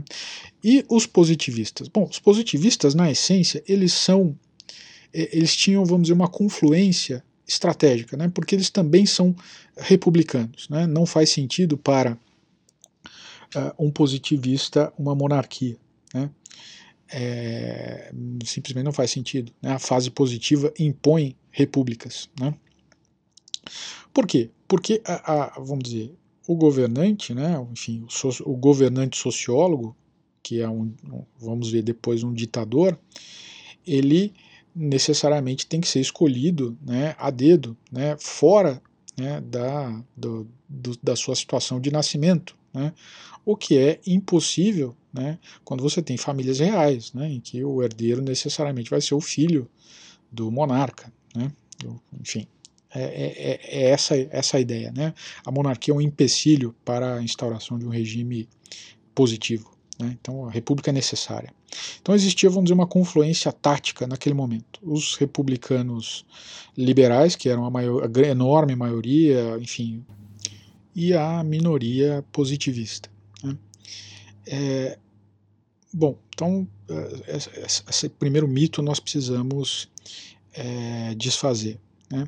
É claro, né, no momento do golpe republicano, né, existia a figura do Benjamin Constant, e praticamente só a dele, né, e que, enfim, ele de fato era bem quisto pelos alunos, ele tinha ali uma, uma adesão ao movimento, e ele foi premiado, vamos dizer assim, pelo governo provisório do Deodoro, é, com é, secretarias. Né? Ele, ele, ocupou, em especial, a Secretaria da Instrução Pública, né? o, o que seria hoje o Ministério da Educação, né? o que já revela a preocupação que os positivistas tinham e sempre tiveram com a educação. Né? Nós vamos entrar nisso adiante. Né? Mas não, e claro, né, influenciou também no lema da bandeira, ordem e progresso e tal, mas não foi além disso. Efetivamente não foi além disso. Tanto que a maior prova dessa, dessa, dessa vamos dizer, desse pouco prestígio do grupo positivista uh, dentro ali do, do grupo né, do governo provisório e da, enfim, da, em quem mandava né, no regime republicano então instaurado, foi a participação, eu diria, pífia dos deputados é, positivistas na Constituinte de 1891. Né? Quando a gente olha os anais ali da Constituinte, nós vamos verificar que praticamente tudo aquilo que os positivistas defendiam era é, rechaçado, era descartado. Eles não tinham força política nenhuma. Né? E veja, se eles tivessem, vamos, dizer, essa paternidade da República, né, paternidade do golpe republicano, é, necessariamente eles teriam que ter, é, na feitura ali da primeira Constituição, uma participação muito maior daquela, da, do que aquela que eles tiveram. Né? Então, só isso por, si, isso por si só já desmente essa versão, eu diria, oficial. Né? É, a única único ponto em que os positivistas tiveram alguma algum sucesso na Constituinte foi na separação entre igreja e Estado. O Brasil no Império era um, era um Estado confessional, né, ligado à Igreja Católica, e isso na república na Constituição de 1891 se desfez. Né? Então, e isto foi obra, sim, dos positivistas, mas era também um desejo dos deputados católicos, né? este sim em grande número. Né? Então, é, a questão ali do, do padroado, da, a questão religiosa no Império, que causou ali é, um, uma tensão enorme né, entre a igreja e, o, e o, a monarquia, ela, ela acabou sendo, uh, refletindo né, no, no, desejo desses deputados católicos de instaurar efetivamente uma separação entre o Estado e a Igreja. Então, vamos dizer, o Estado laico, né, no período republicano brasileiro, ele foi um desejo né, dos católicos, né, mais do que uma imposição de, de dos republicanos. Né. E se havia essa, vamos dizer, confluência tática né, entre os liberais republicanos e os positivistas, né, no, no início ali do governo republicano, havia também uma diferença marcada, né, que se dava no seguinte: né, os liberais, né, e basta, acho que o exemplo típico da, da, da, figura do liberal republicano era o Rui Barbosa, né, eles eram democratas, né, eles queriam a instauração de uma democracia, de um regime democrático no Brasil, a exemplo do que existia nos Estados Unidos. Então, é, é, existia esse desejo muito forte, né? Isso era uma condição inegociável da República. Né? Embora, vamos dizer, o Império também fosse democrático, né? Bom, mas uh, isto não, não acontecia o mesmo com os positivistas. Por quê? Porque na concepção kantiana, e aí nós vemos a tradução da, de uma filosofia em um esquema de ação, né, de uma filosofia em ideologia. Né? Porque o Conte, lembremos, né, ele considerava que a sociologia era a ciência primeira, a mais importante, e que caberia né, o governo de qualquer sociedade, da sociedade positiva, caberia a um sociólogo, um governante sociólogo, a um governante que entendesse né, uh, cientificamente como uma sociedade funciona e pudesse aplicar a, as suas soluções, de novo, cientificamente obtidas, né, no governo. E, no fim das contas, né, nessa linha de, de, de, de concep nessa concepção, a, a, política, né, como a ideia do, do embate de interesses né, que se dá na discussão parlamentar e tudo mais, perde o sentido. Né? Por quê? Porque se é a ciência que vai dizer o que, que deve ser feito, né, quais são as decisões que vão vincular a coletividade, para que, que serve um parlamento? Né? Para que servem as discussões, a oposição de ideias e tudo mais? Né? Elas perdem a razão de ser. Né? As discussões parlamentares viram ah, simples achismos, né? simples interesses ali desprovidos de uma base é, científica. Né? E isto, pela sua natureza não científica, deve ser descartado. Por essa razão é que os uh, positivistas logo romperam com o governo provisório. Né? Romperam né, aquela aliança tática ali que eles tiveram no momento do golpe. E é, é curioso né, é que no, no momento da, da Constituinte, né, os uh, dirigentes do apostolado positivista, o Miguel Lemos e o Teixeira Mendes, fizeram um projeto de constituição que eles gostariam que fosse adotada. É, esse documento, eu vou colocar um link para ele uh, aqui no, na, na descrição do podcast para que vocês possam acessar. Chama-se Bases de uma Constituição Política Ditatorial Federativa para a República Brasileira, em nome da humanidade, da pátria e da família, ordem e progresso. É um documento curiosíssimo, é uma, uma minuta de Constituição que foi feita por esses, pelos dois dirigentes do, do apostolado e que tinha, vale a pena ser lida, é um documento curto, e ela tinha várias, uh, enfim, vários aspectos curiosíssimos. Primeiro, ele dividia, esse documento dividia o que se chamavam estados ocidentais e estados americanos. Basicamente fazia um corte no Brasil, né, pegava os estados brasileiros ali próximos da costa, né, que são corresponde mais ou menos ao desenho das capitanias, e recortava né, o Brasil profundo ali, o Brasil amazônico, vamos dizer assim, e dizia o seguinte, bom, os, o, a costa são os estados americanos, são os estados como nós conhecemos hoje, né? é, e eles vão lá ser, ser, federados e tudo mais, e vamos dizer, o Brasil amazônico compõe os estados ocidentais, que são os estados dos índios, né? E eles vão ter lá suas regras próprias e tudo mais. Então, vamos dizer, havia ali uma divisão é, é, geográfica do Brasil. Né? Isso também importava muito pouco para os positivistas, porque eles achavam que talvez o que fosse melhor para o Brasil é, seria a criação de vários pequenos países. Então eles não tinham uma, um grande comprometimento com a unidade nacional. Então a primeira inovação desse documento é isso. Já, já se vê que isso não, não, não passaria nunca né, no, no plano nacional. Né. Ele previa um governo federal ditatorial. Né. O mandato do, do governante né, era vitalício e o, o indicado, né, o, enfim, ele poderia apontar o seu sucessor.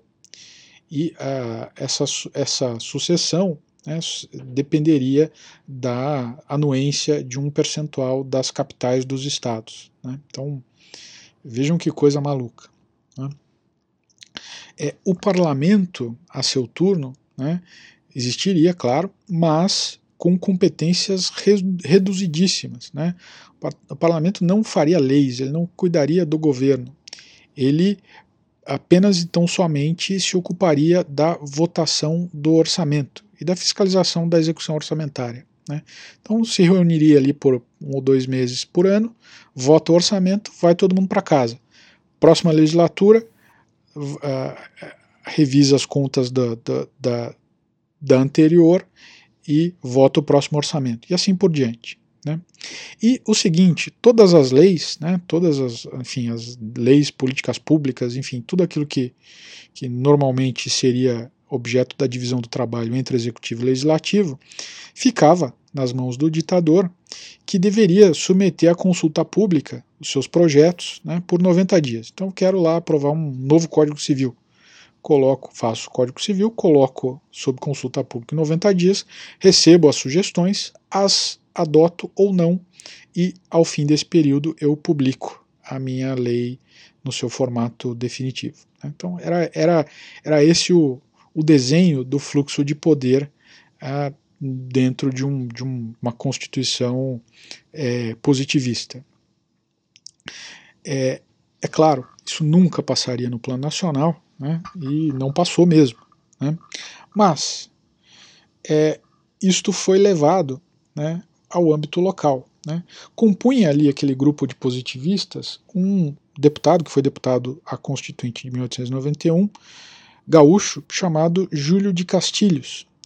E ele é, era um sujeito muito aguerrido, muito uh, uh, inteligente, enfim, e que desde a juventude já se é, já se filiou ao positivismo. Né? E ele, tendo sido deputado né, na Constituinte Federal, ele se decepcionou largamente com a, a pouquíssima influência que aquele grupo poderia ter nos destinos do Brasil. E decidiu o seguinte: olha, bom, vamos voltar para casa e vou procurar fazer é, a, a minha revolução positivista local. E foi o que foi feito. Né? É, o Júlio de Castilhos né, foi eleito ao governo do estado, ele fez aprovar, conseguiu aprovar uma constituição local, né, a Constituição Estadual de 1891, e ela é um decalque, né, com algumas adaptações, desse modelo do apostolado, do, do Miguel Lemos e do Teixeira Mendes. É, ela previa né, três poderes, né, o presidente do Estado, né, o Poder Executivo, a Assembleia de Representantes e o Judiciário. É, o mandato do presidente, né, o atual governador, era de cinco anos e ele poderia ser reeleito indefinidamente, desde que obtivesse três quartos dos votos. É, veja que ele trocou a vitaliciedade, né, que era, já era um pouco demais né, daquele projeto de 1890, e colocou essa possibilidade de reeleição indefinida. Né e uh, desde que fosse por três quartos, do, quartos dos votos. Note que né, é, isto não prescindia da boa e velha fraude. Né, a, as eleições sempre foram fraudadas. Eram, de modo geral, no Brasil, mas no âmbito local sempre foram fraudadas. Né? Então isso era muito fraudado. É, o Borges de Medeiros, que foi o último governador do, desse grupo aí positivista né, no, no, Rio Grande do Sul, ele. Ah, essa é uma. É, anedota, mas é uma anedota verdadeira. Né? O que acontecia era o seguinte: realizavam-se as eleições, é, quem apurava era a, a Câmara, né, enfim, a Assembleia local, e os deputados, né, é, depois de, de, de, feita a apuração, iam levar né, ao governador o resultado, né, notificá-lo do resultado. E na última eleição, salvo engano, em 1928, eu posso errar na data, mas é nessa época, no final da década de 20. É, o Borges de Medeiros, que foi o sucessor do Júlio de Castilhos, ele era candidato à reeleição, né, já estava há muitos anos no poder, e ele uh, não tinha obtido os três quartos dos votos, então, portanto, ele não estava reeleito. E o, o, enfim, o encarregado de levar a notícia foi o Getúlio Vargas, então deputado estadual, mais um, um outro deputado. Né, e eles foram, e era do grupo do Borges de Medeiros.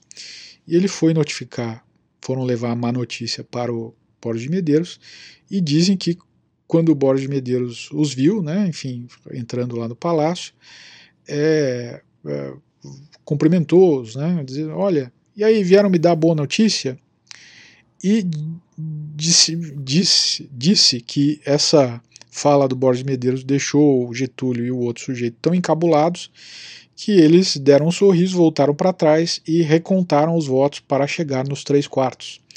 E isto causou um estresse enorme. Claro, sabia-se que não, não, não, a contagem não havia sido essa, os grupos adversários ficaram é, é, claro, ofendidíssimos, né, ficaram em pé de guerra. Já tinha havido uma guerra civil por conta dessas, desse regime rio-grandense ali na, na, ainda no século XIX.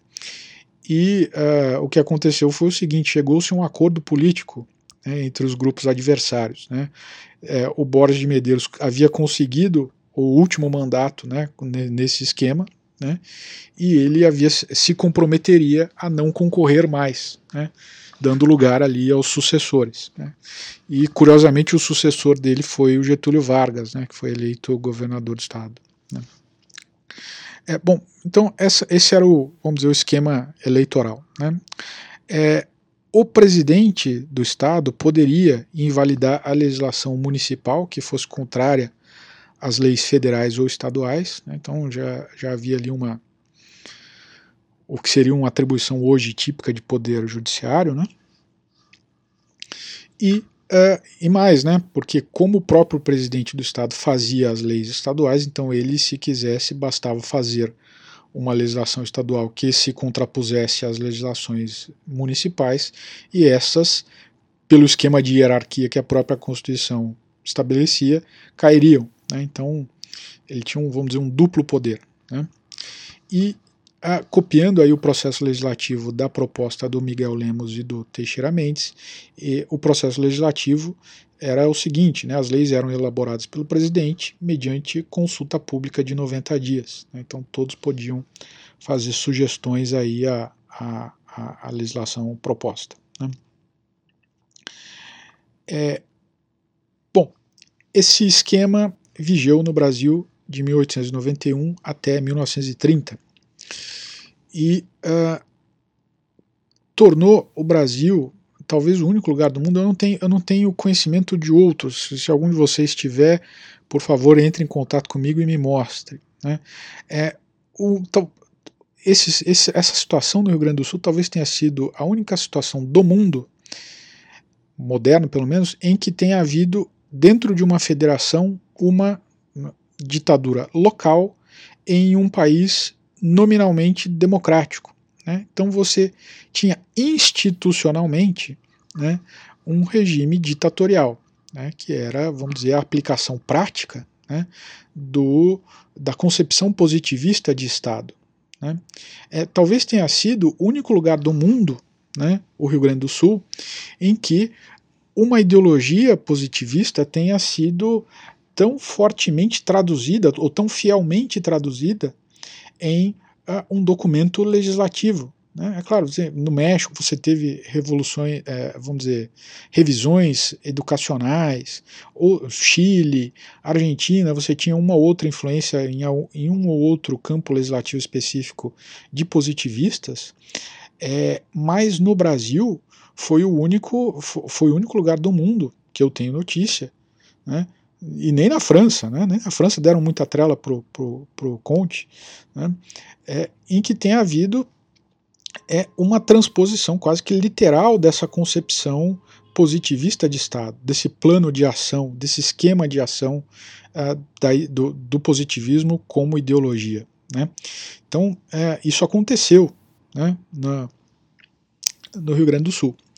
E, claro, quando isto aconteceu, em, nos dois anos seguintes à, à adoção dessa Constituição, houve uma guerra civil local né? Então, os grupos ali é, é, adversários do, do, do, do, grupo do Júlio de Castilhos iniciaram uma guerra civil mesmo, né, de gente matando gente. Né, é, a, a contagem né, de, de, de, mortos né, dessa guerra civil gaúcha chega a superar 10 mil. Né, então, é, veja, foi a maior mortandade de gente né, da história republicana. Né, é, veja, no, no, no, Estado Novo não morreu tanta gente, né, no regime militar não morreu tanta gente, né, dos dois lados. É, foi, foi realmente a maior matança, né, e foi, não espanta que tenha sido decorrência da aplicação direta de uma ideologia né, à, à, à vida pública. Né. Foi onde, a, e não é por acaso que onde uma ideologia, né, um esquema de ação que precisa ser implantado, custe o que custar, se, se instaura, né, não à toa a, ocorre morte de gente. Né, enfim, quem se coloca no caminho de uma ideia é eliminado. E foi isso que aconteceu.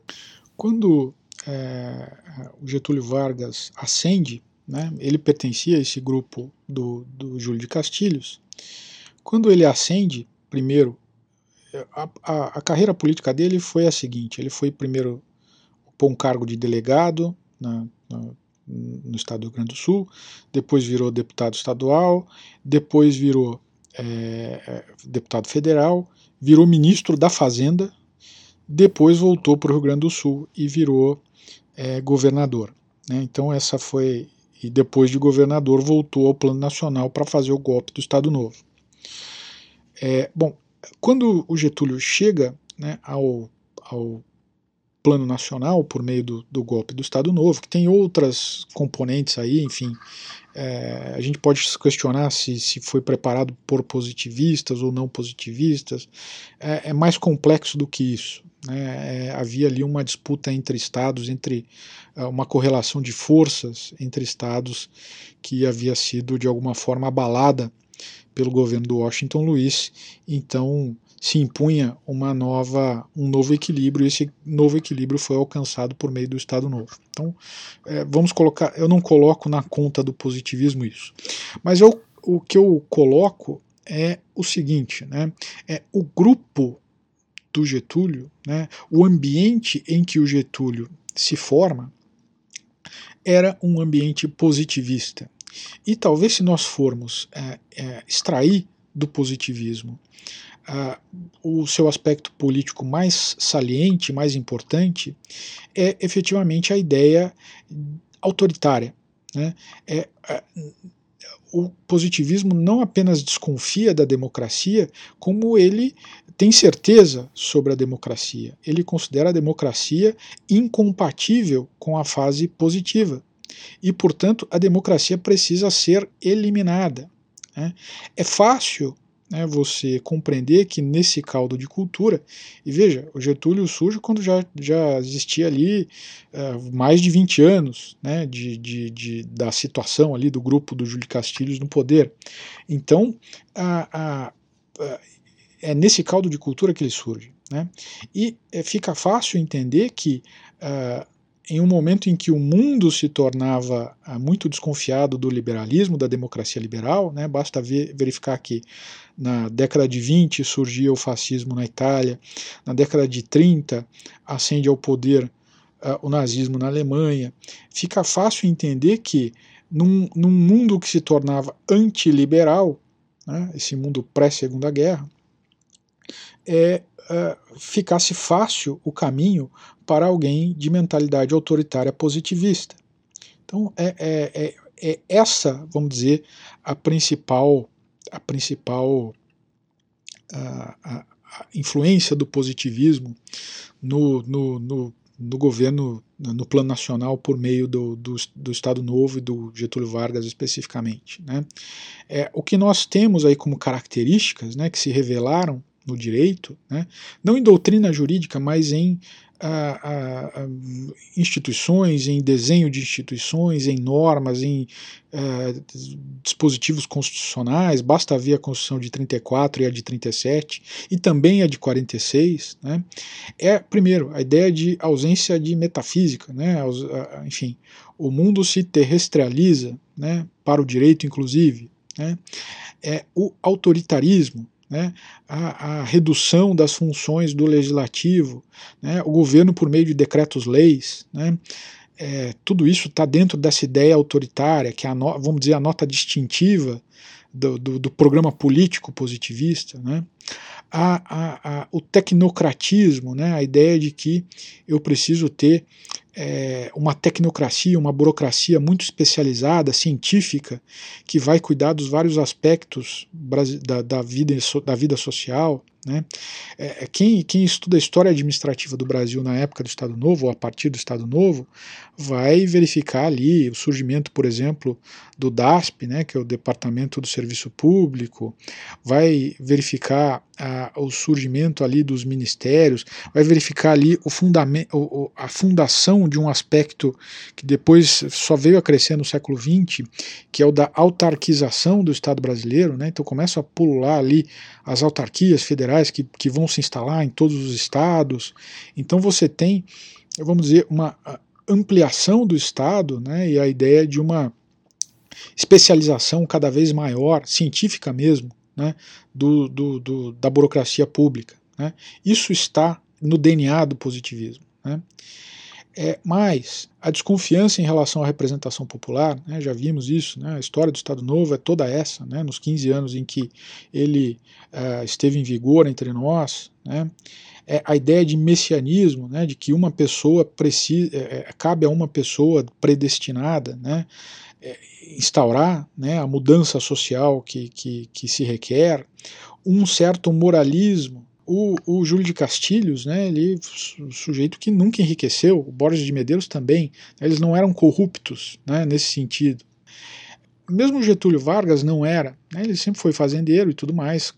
Claro, havia ali na família do Getúlio alguns negócios mal explicados, mas o Getúlio não, não enriqueceu no cargo. Né, então existia ali um, um moralismo, né, uma certa probidade como como a, a, nota distintiva do governante positivista. Né? O governante positivista é um probo por definição. Né? É, muito desse discurso da moralidade pública né, que existe no Brasil é um resquício é, positivista, sem dúvida. É a ideia de que o governante é um servidor do povo né, e que, de que ele não se serve do poder, né? É, pelo menos não para fins de enriquecimento pessoal a ideia de discricionariedade e a ideia de que o indivíduo não é um fim em si mesmo, que é mais ou menos a tônica do liberalismo. O indivíduo se submete ao Estado e o Estado é a força política fundamental à qual se subordinam dentro de uma sociedade todas as outras. Então, isso é, é uma nota clássica aí do positivismo.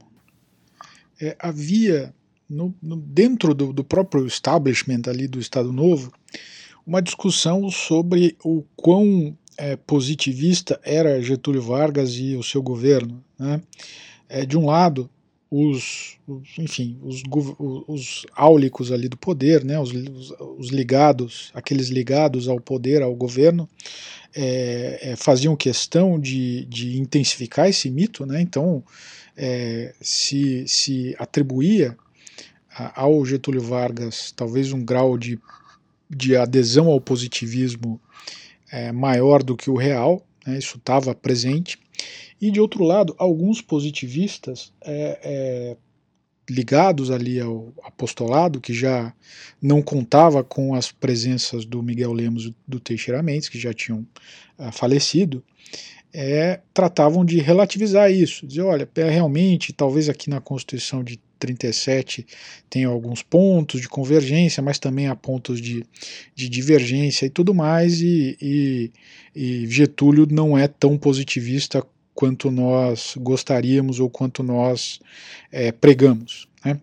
É, eu, eu já ficou longa essa nossa conversa, eu pretendia fazer uma, um aprofundamento dessa discussão por meio de um debate que houve entre dois é, deputados, dois, eram na verdade dois, dois políticos ligados ao, ao Estado Novo, um chamado Pedro Vergara, que foi diretor do Instituto Nacional de Ciência Política, enfim, um órgão ali criado no Estado Novo, né, enfim, com uma pretensão científica ali de divulgar é, é, o pensamento do Estado Novo, né, então enfim, já, já aí se verifica essa ideia de, essa tentativa de dar um suporte intelectual a, a, aquele regime que, que, que, que, era o vigente, né?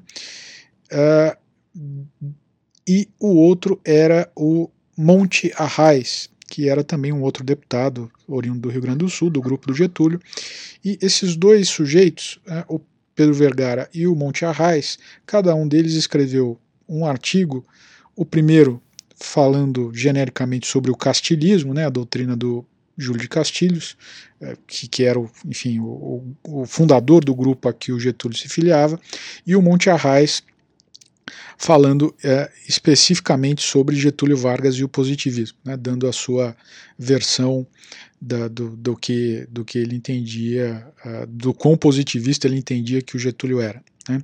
E, bom, esses dois uh, defendiam, vamos dizer, um, um, positivismo acentuado do Getúlio, e de outro lado, uh, um sujeito chamado Torres Gonçalves, que era ligado ao apostolado positivista, escreveu um, um opúsculo, um livrinho, que, que, que ele publicou, chamado As Constituições de 14 de Julho e de 10 de Novembro, comparadas, né?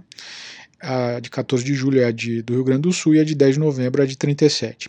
E ele pegou ponto a ponto dessas uh, das duas constituições, comparando, fazendo compara comparações também com a, com a terceira, que era de 1891, para dizer o que, que havia, na sua opinião, de convergência né, positivista entre o Estado Novo é, e a doutrina, né, e o que, não, o que havia de divergência. Né? E ele concluía: bom, não é tão positivista assim. É positivista, mas não é tão positivista assim. Né? É, bom, eu, eu deixo essa discussão para um segundo eh, episódio, enfim, espero fazer logo, é, porque ela é interessantíssima. Né? É, é, e, de novo, é, pouco importa né, saber se a Constituição de 37 era ou não de estrita observância positivista é, ou enfim, né, se não era, se era uma outra coisa, tal. Né? É, o importante é notar é, como isso ocorreu no Brasil, né? como a implantação de uma ideologia, né, de uma filosofia, de uma uh, ideologia, se transformaram né, num processo que durou algumas décadas né, em um fenômeno político, né, enfim, influenciando na formação de governos, influenciando na feitura de documentos políticos, que é, você quer um documento político mais importante do que uma Constituição né, federal, né, de 37, e mesmo a local do, do Rio Grande do Sul, né, influenciando né, nos destinos né, ainda que de, de um, não do Brasil inteiro, mas de uma parte significativa do Brasil, né, de um estado importante como o Rio Grande do Sul. Então é, é, é, é esse processo né, que está presente aí nessa implantação do, do, do positivismo entre nós, que é interessante. É quase que um experimento de laboratório, porque está tudo tão documentado, tudo tão prontinho e fácil de observar, né? Você tem os, uns dois ou três livros de comentários à Constituição do Rio Grande do Sul de 1891 que são fantásticos. Né? Eu só tenho pena de não estarem esses livros aqui comigo, ficaram na, na Biblioteca do Brasil. É, um, dia eu quero fazer enfim, um apanhado desses comentários para é, é, aprofundar mais esse, essa discussão, porque é, é riquíssima. Né? Então, é, o exemplo do Rio Grande do Sul, o exemplo do positivismo no Brasil, né, é quase que um caso aí de manual, é uma sorte tê-lo tido, né, um, azar, em certo sentido, mas é uma, é uma sorte do ponto de vista intelectual.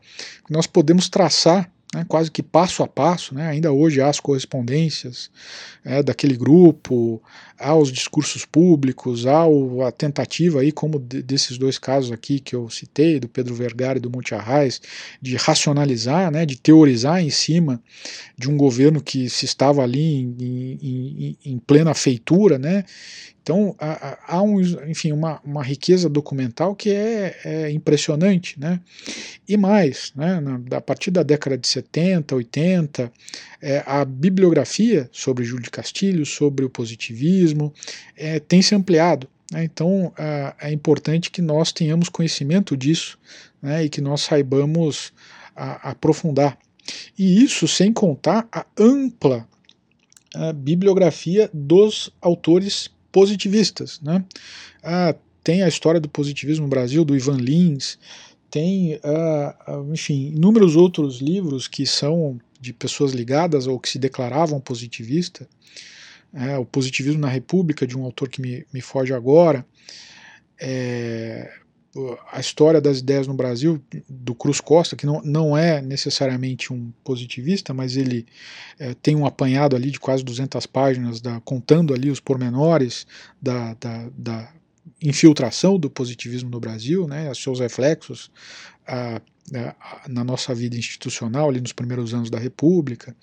Então, a, tem o livro de João Camilo de Oliveira Torres, que talvez seja a primeira monografia é, é, bem feita sobre o positivismo, escrita, salvo engano, na década de 40. Então você tem ali uma bibliografia farta, você tem uma documentação farta e você tem um passo a passo que é facilmente é, é, é identificável. Né? Então, para quem está estudando o tema, eu acho é, sensacional. Eu como já estamos chegando aqui a duas horas, eu agradeço a paciência de vocês, espero que tenha sido útil.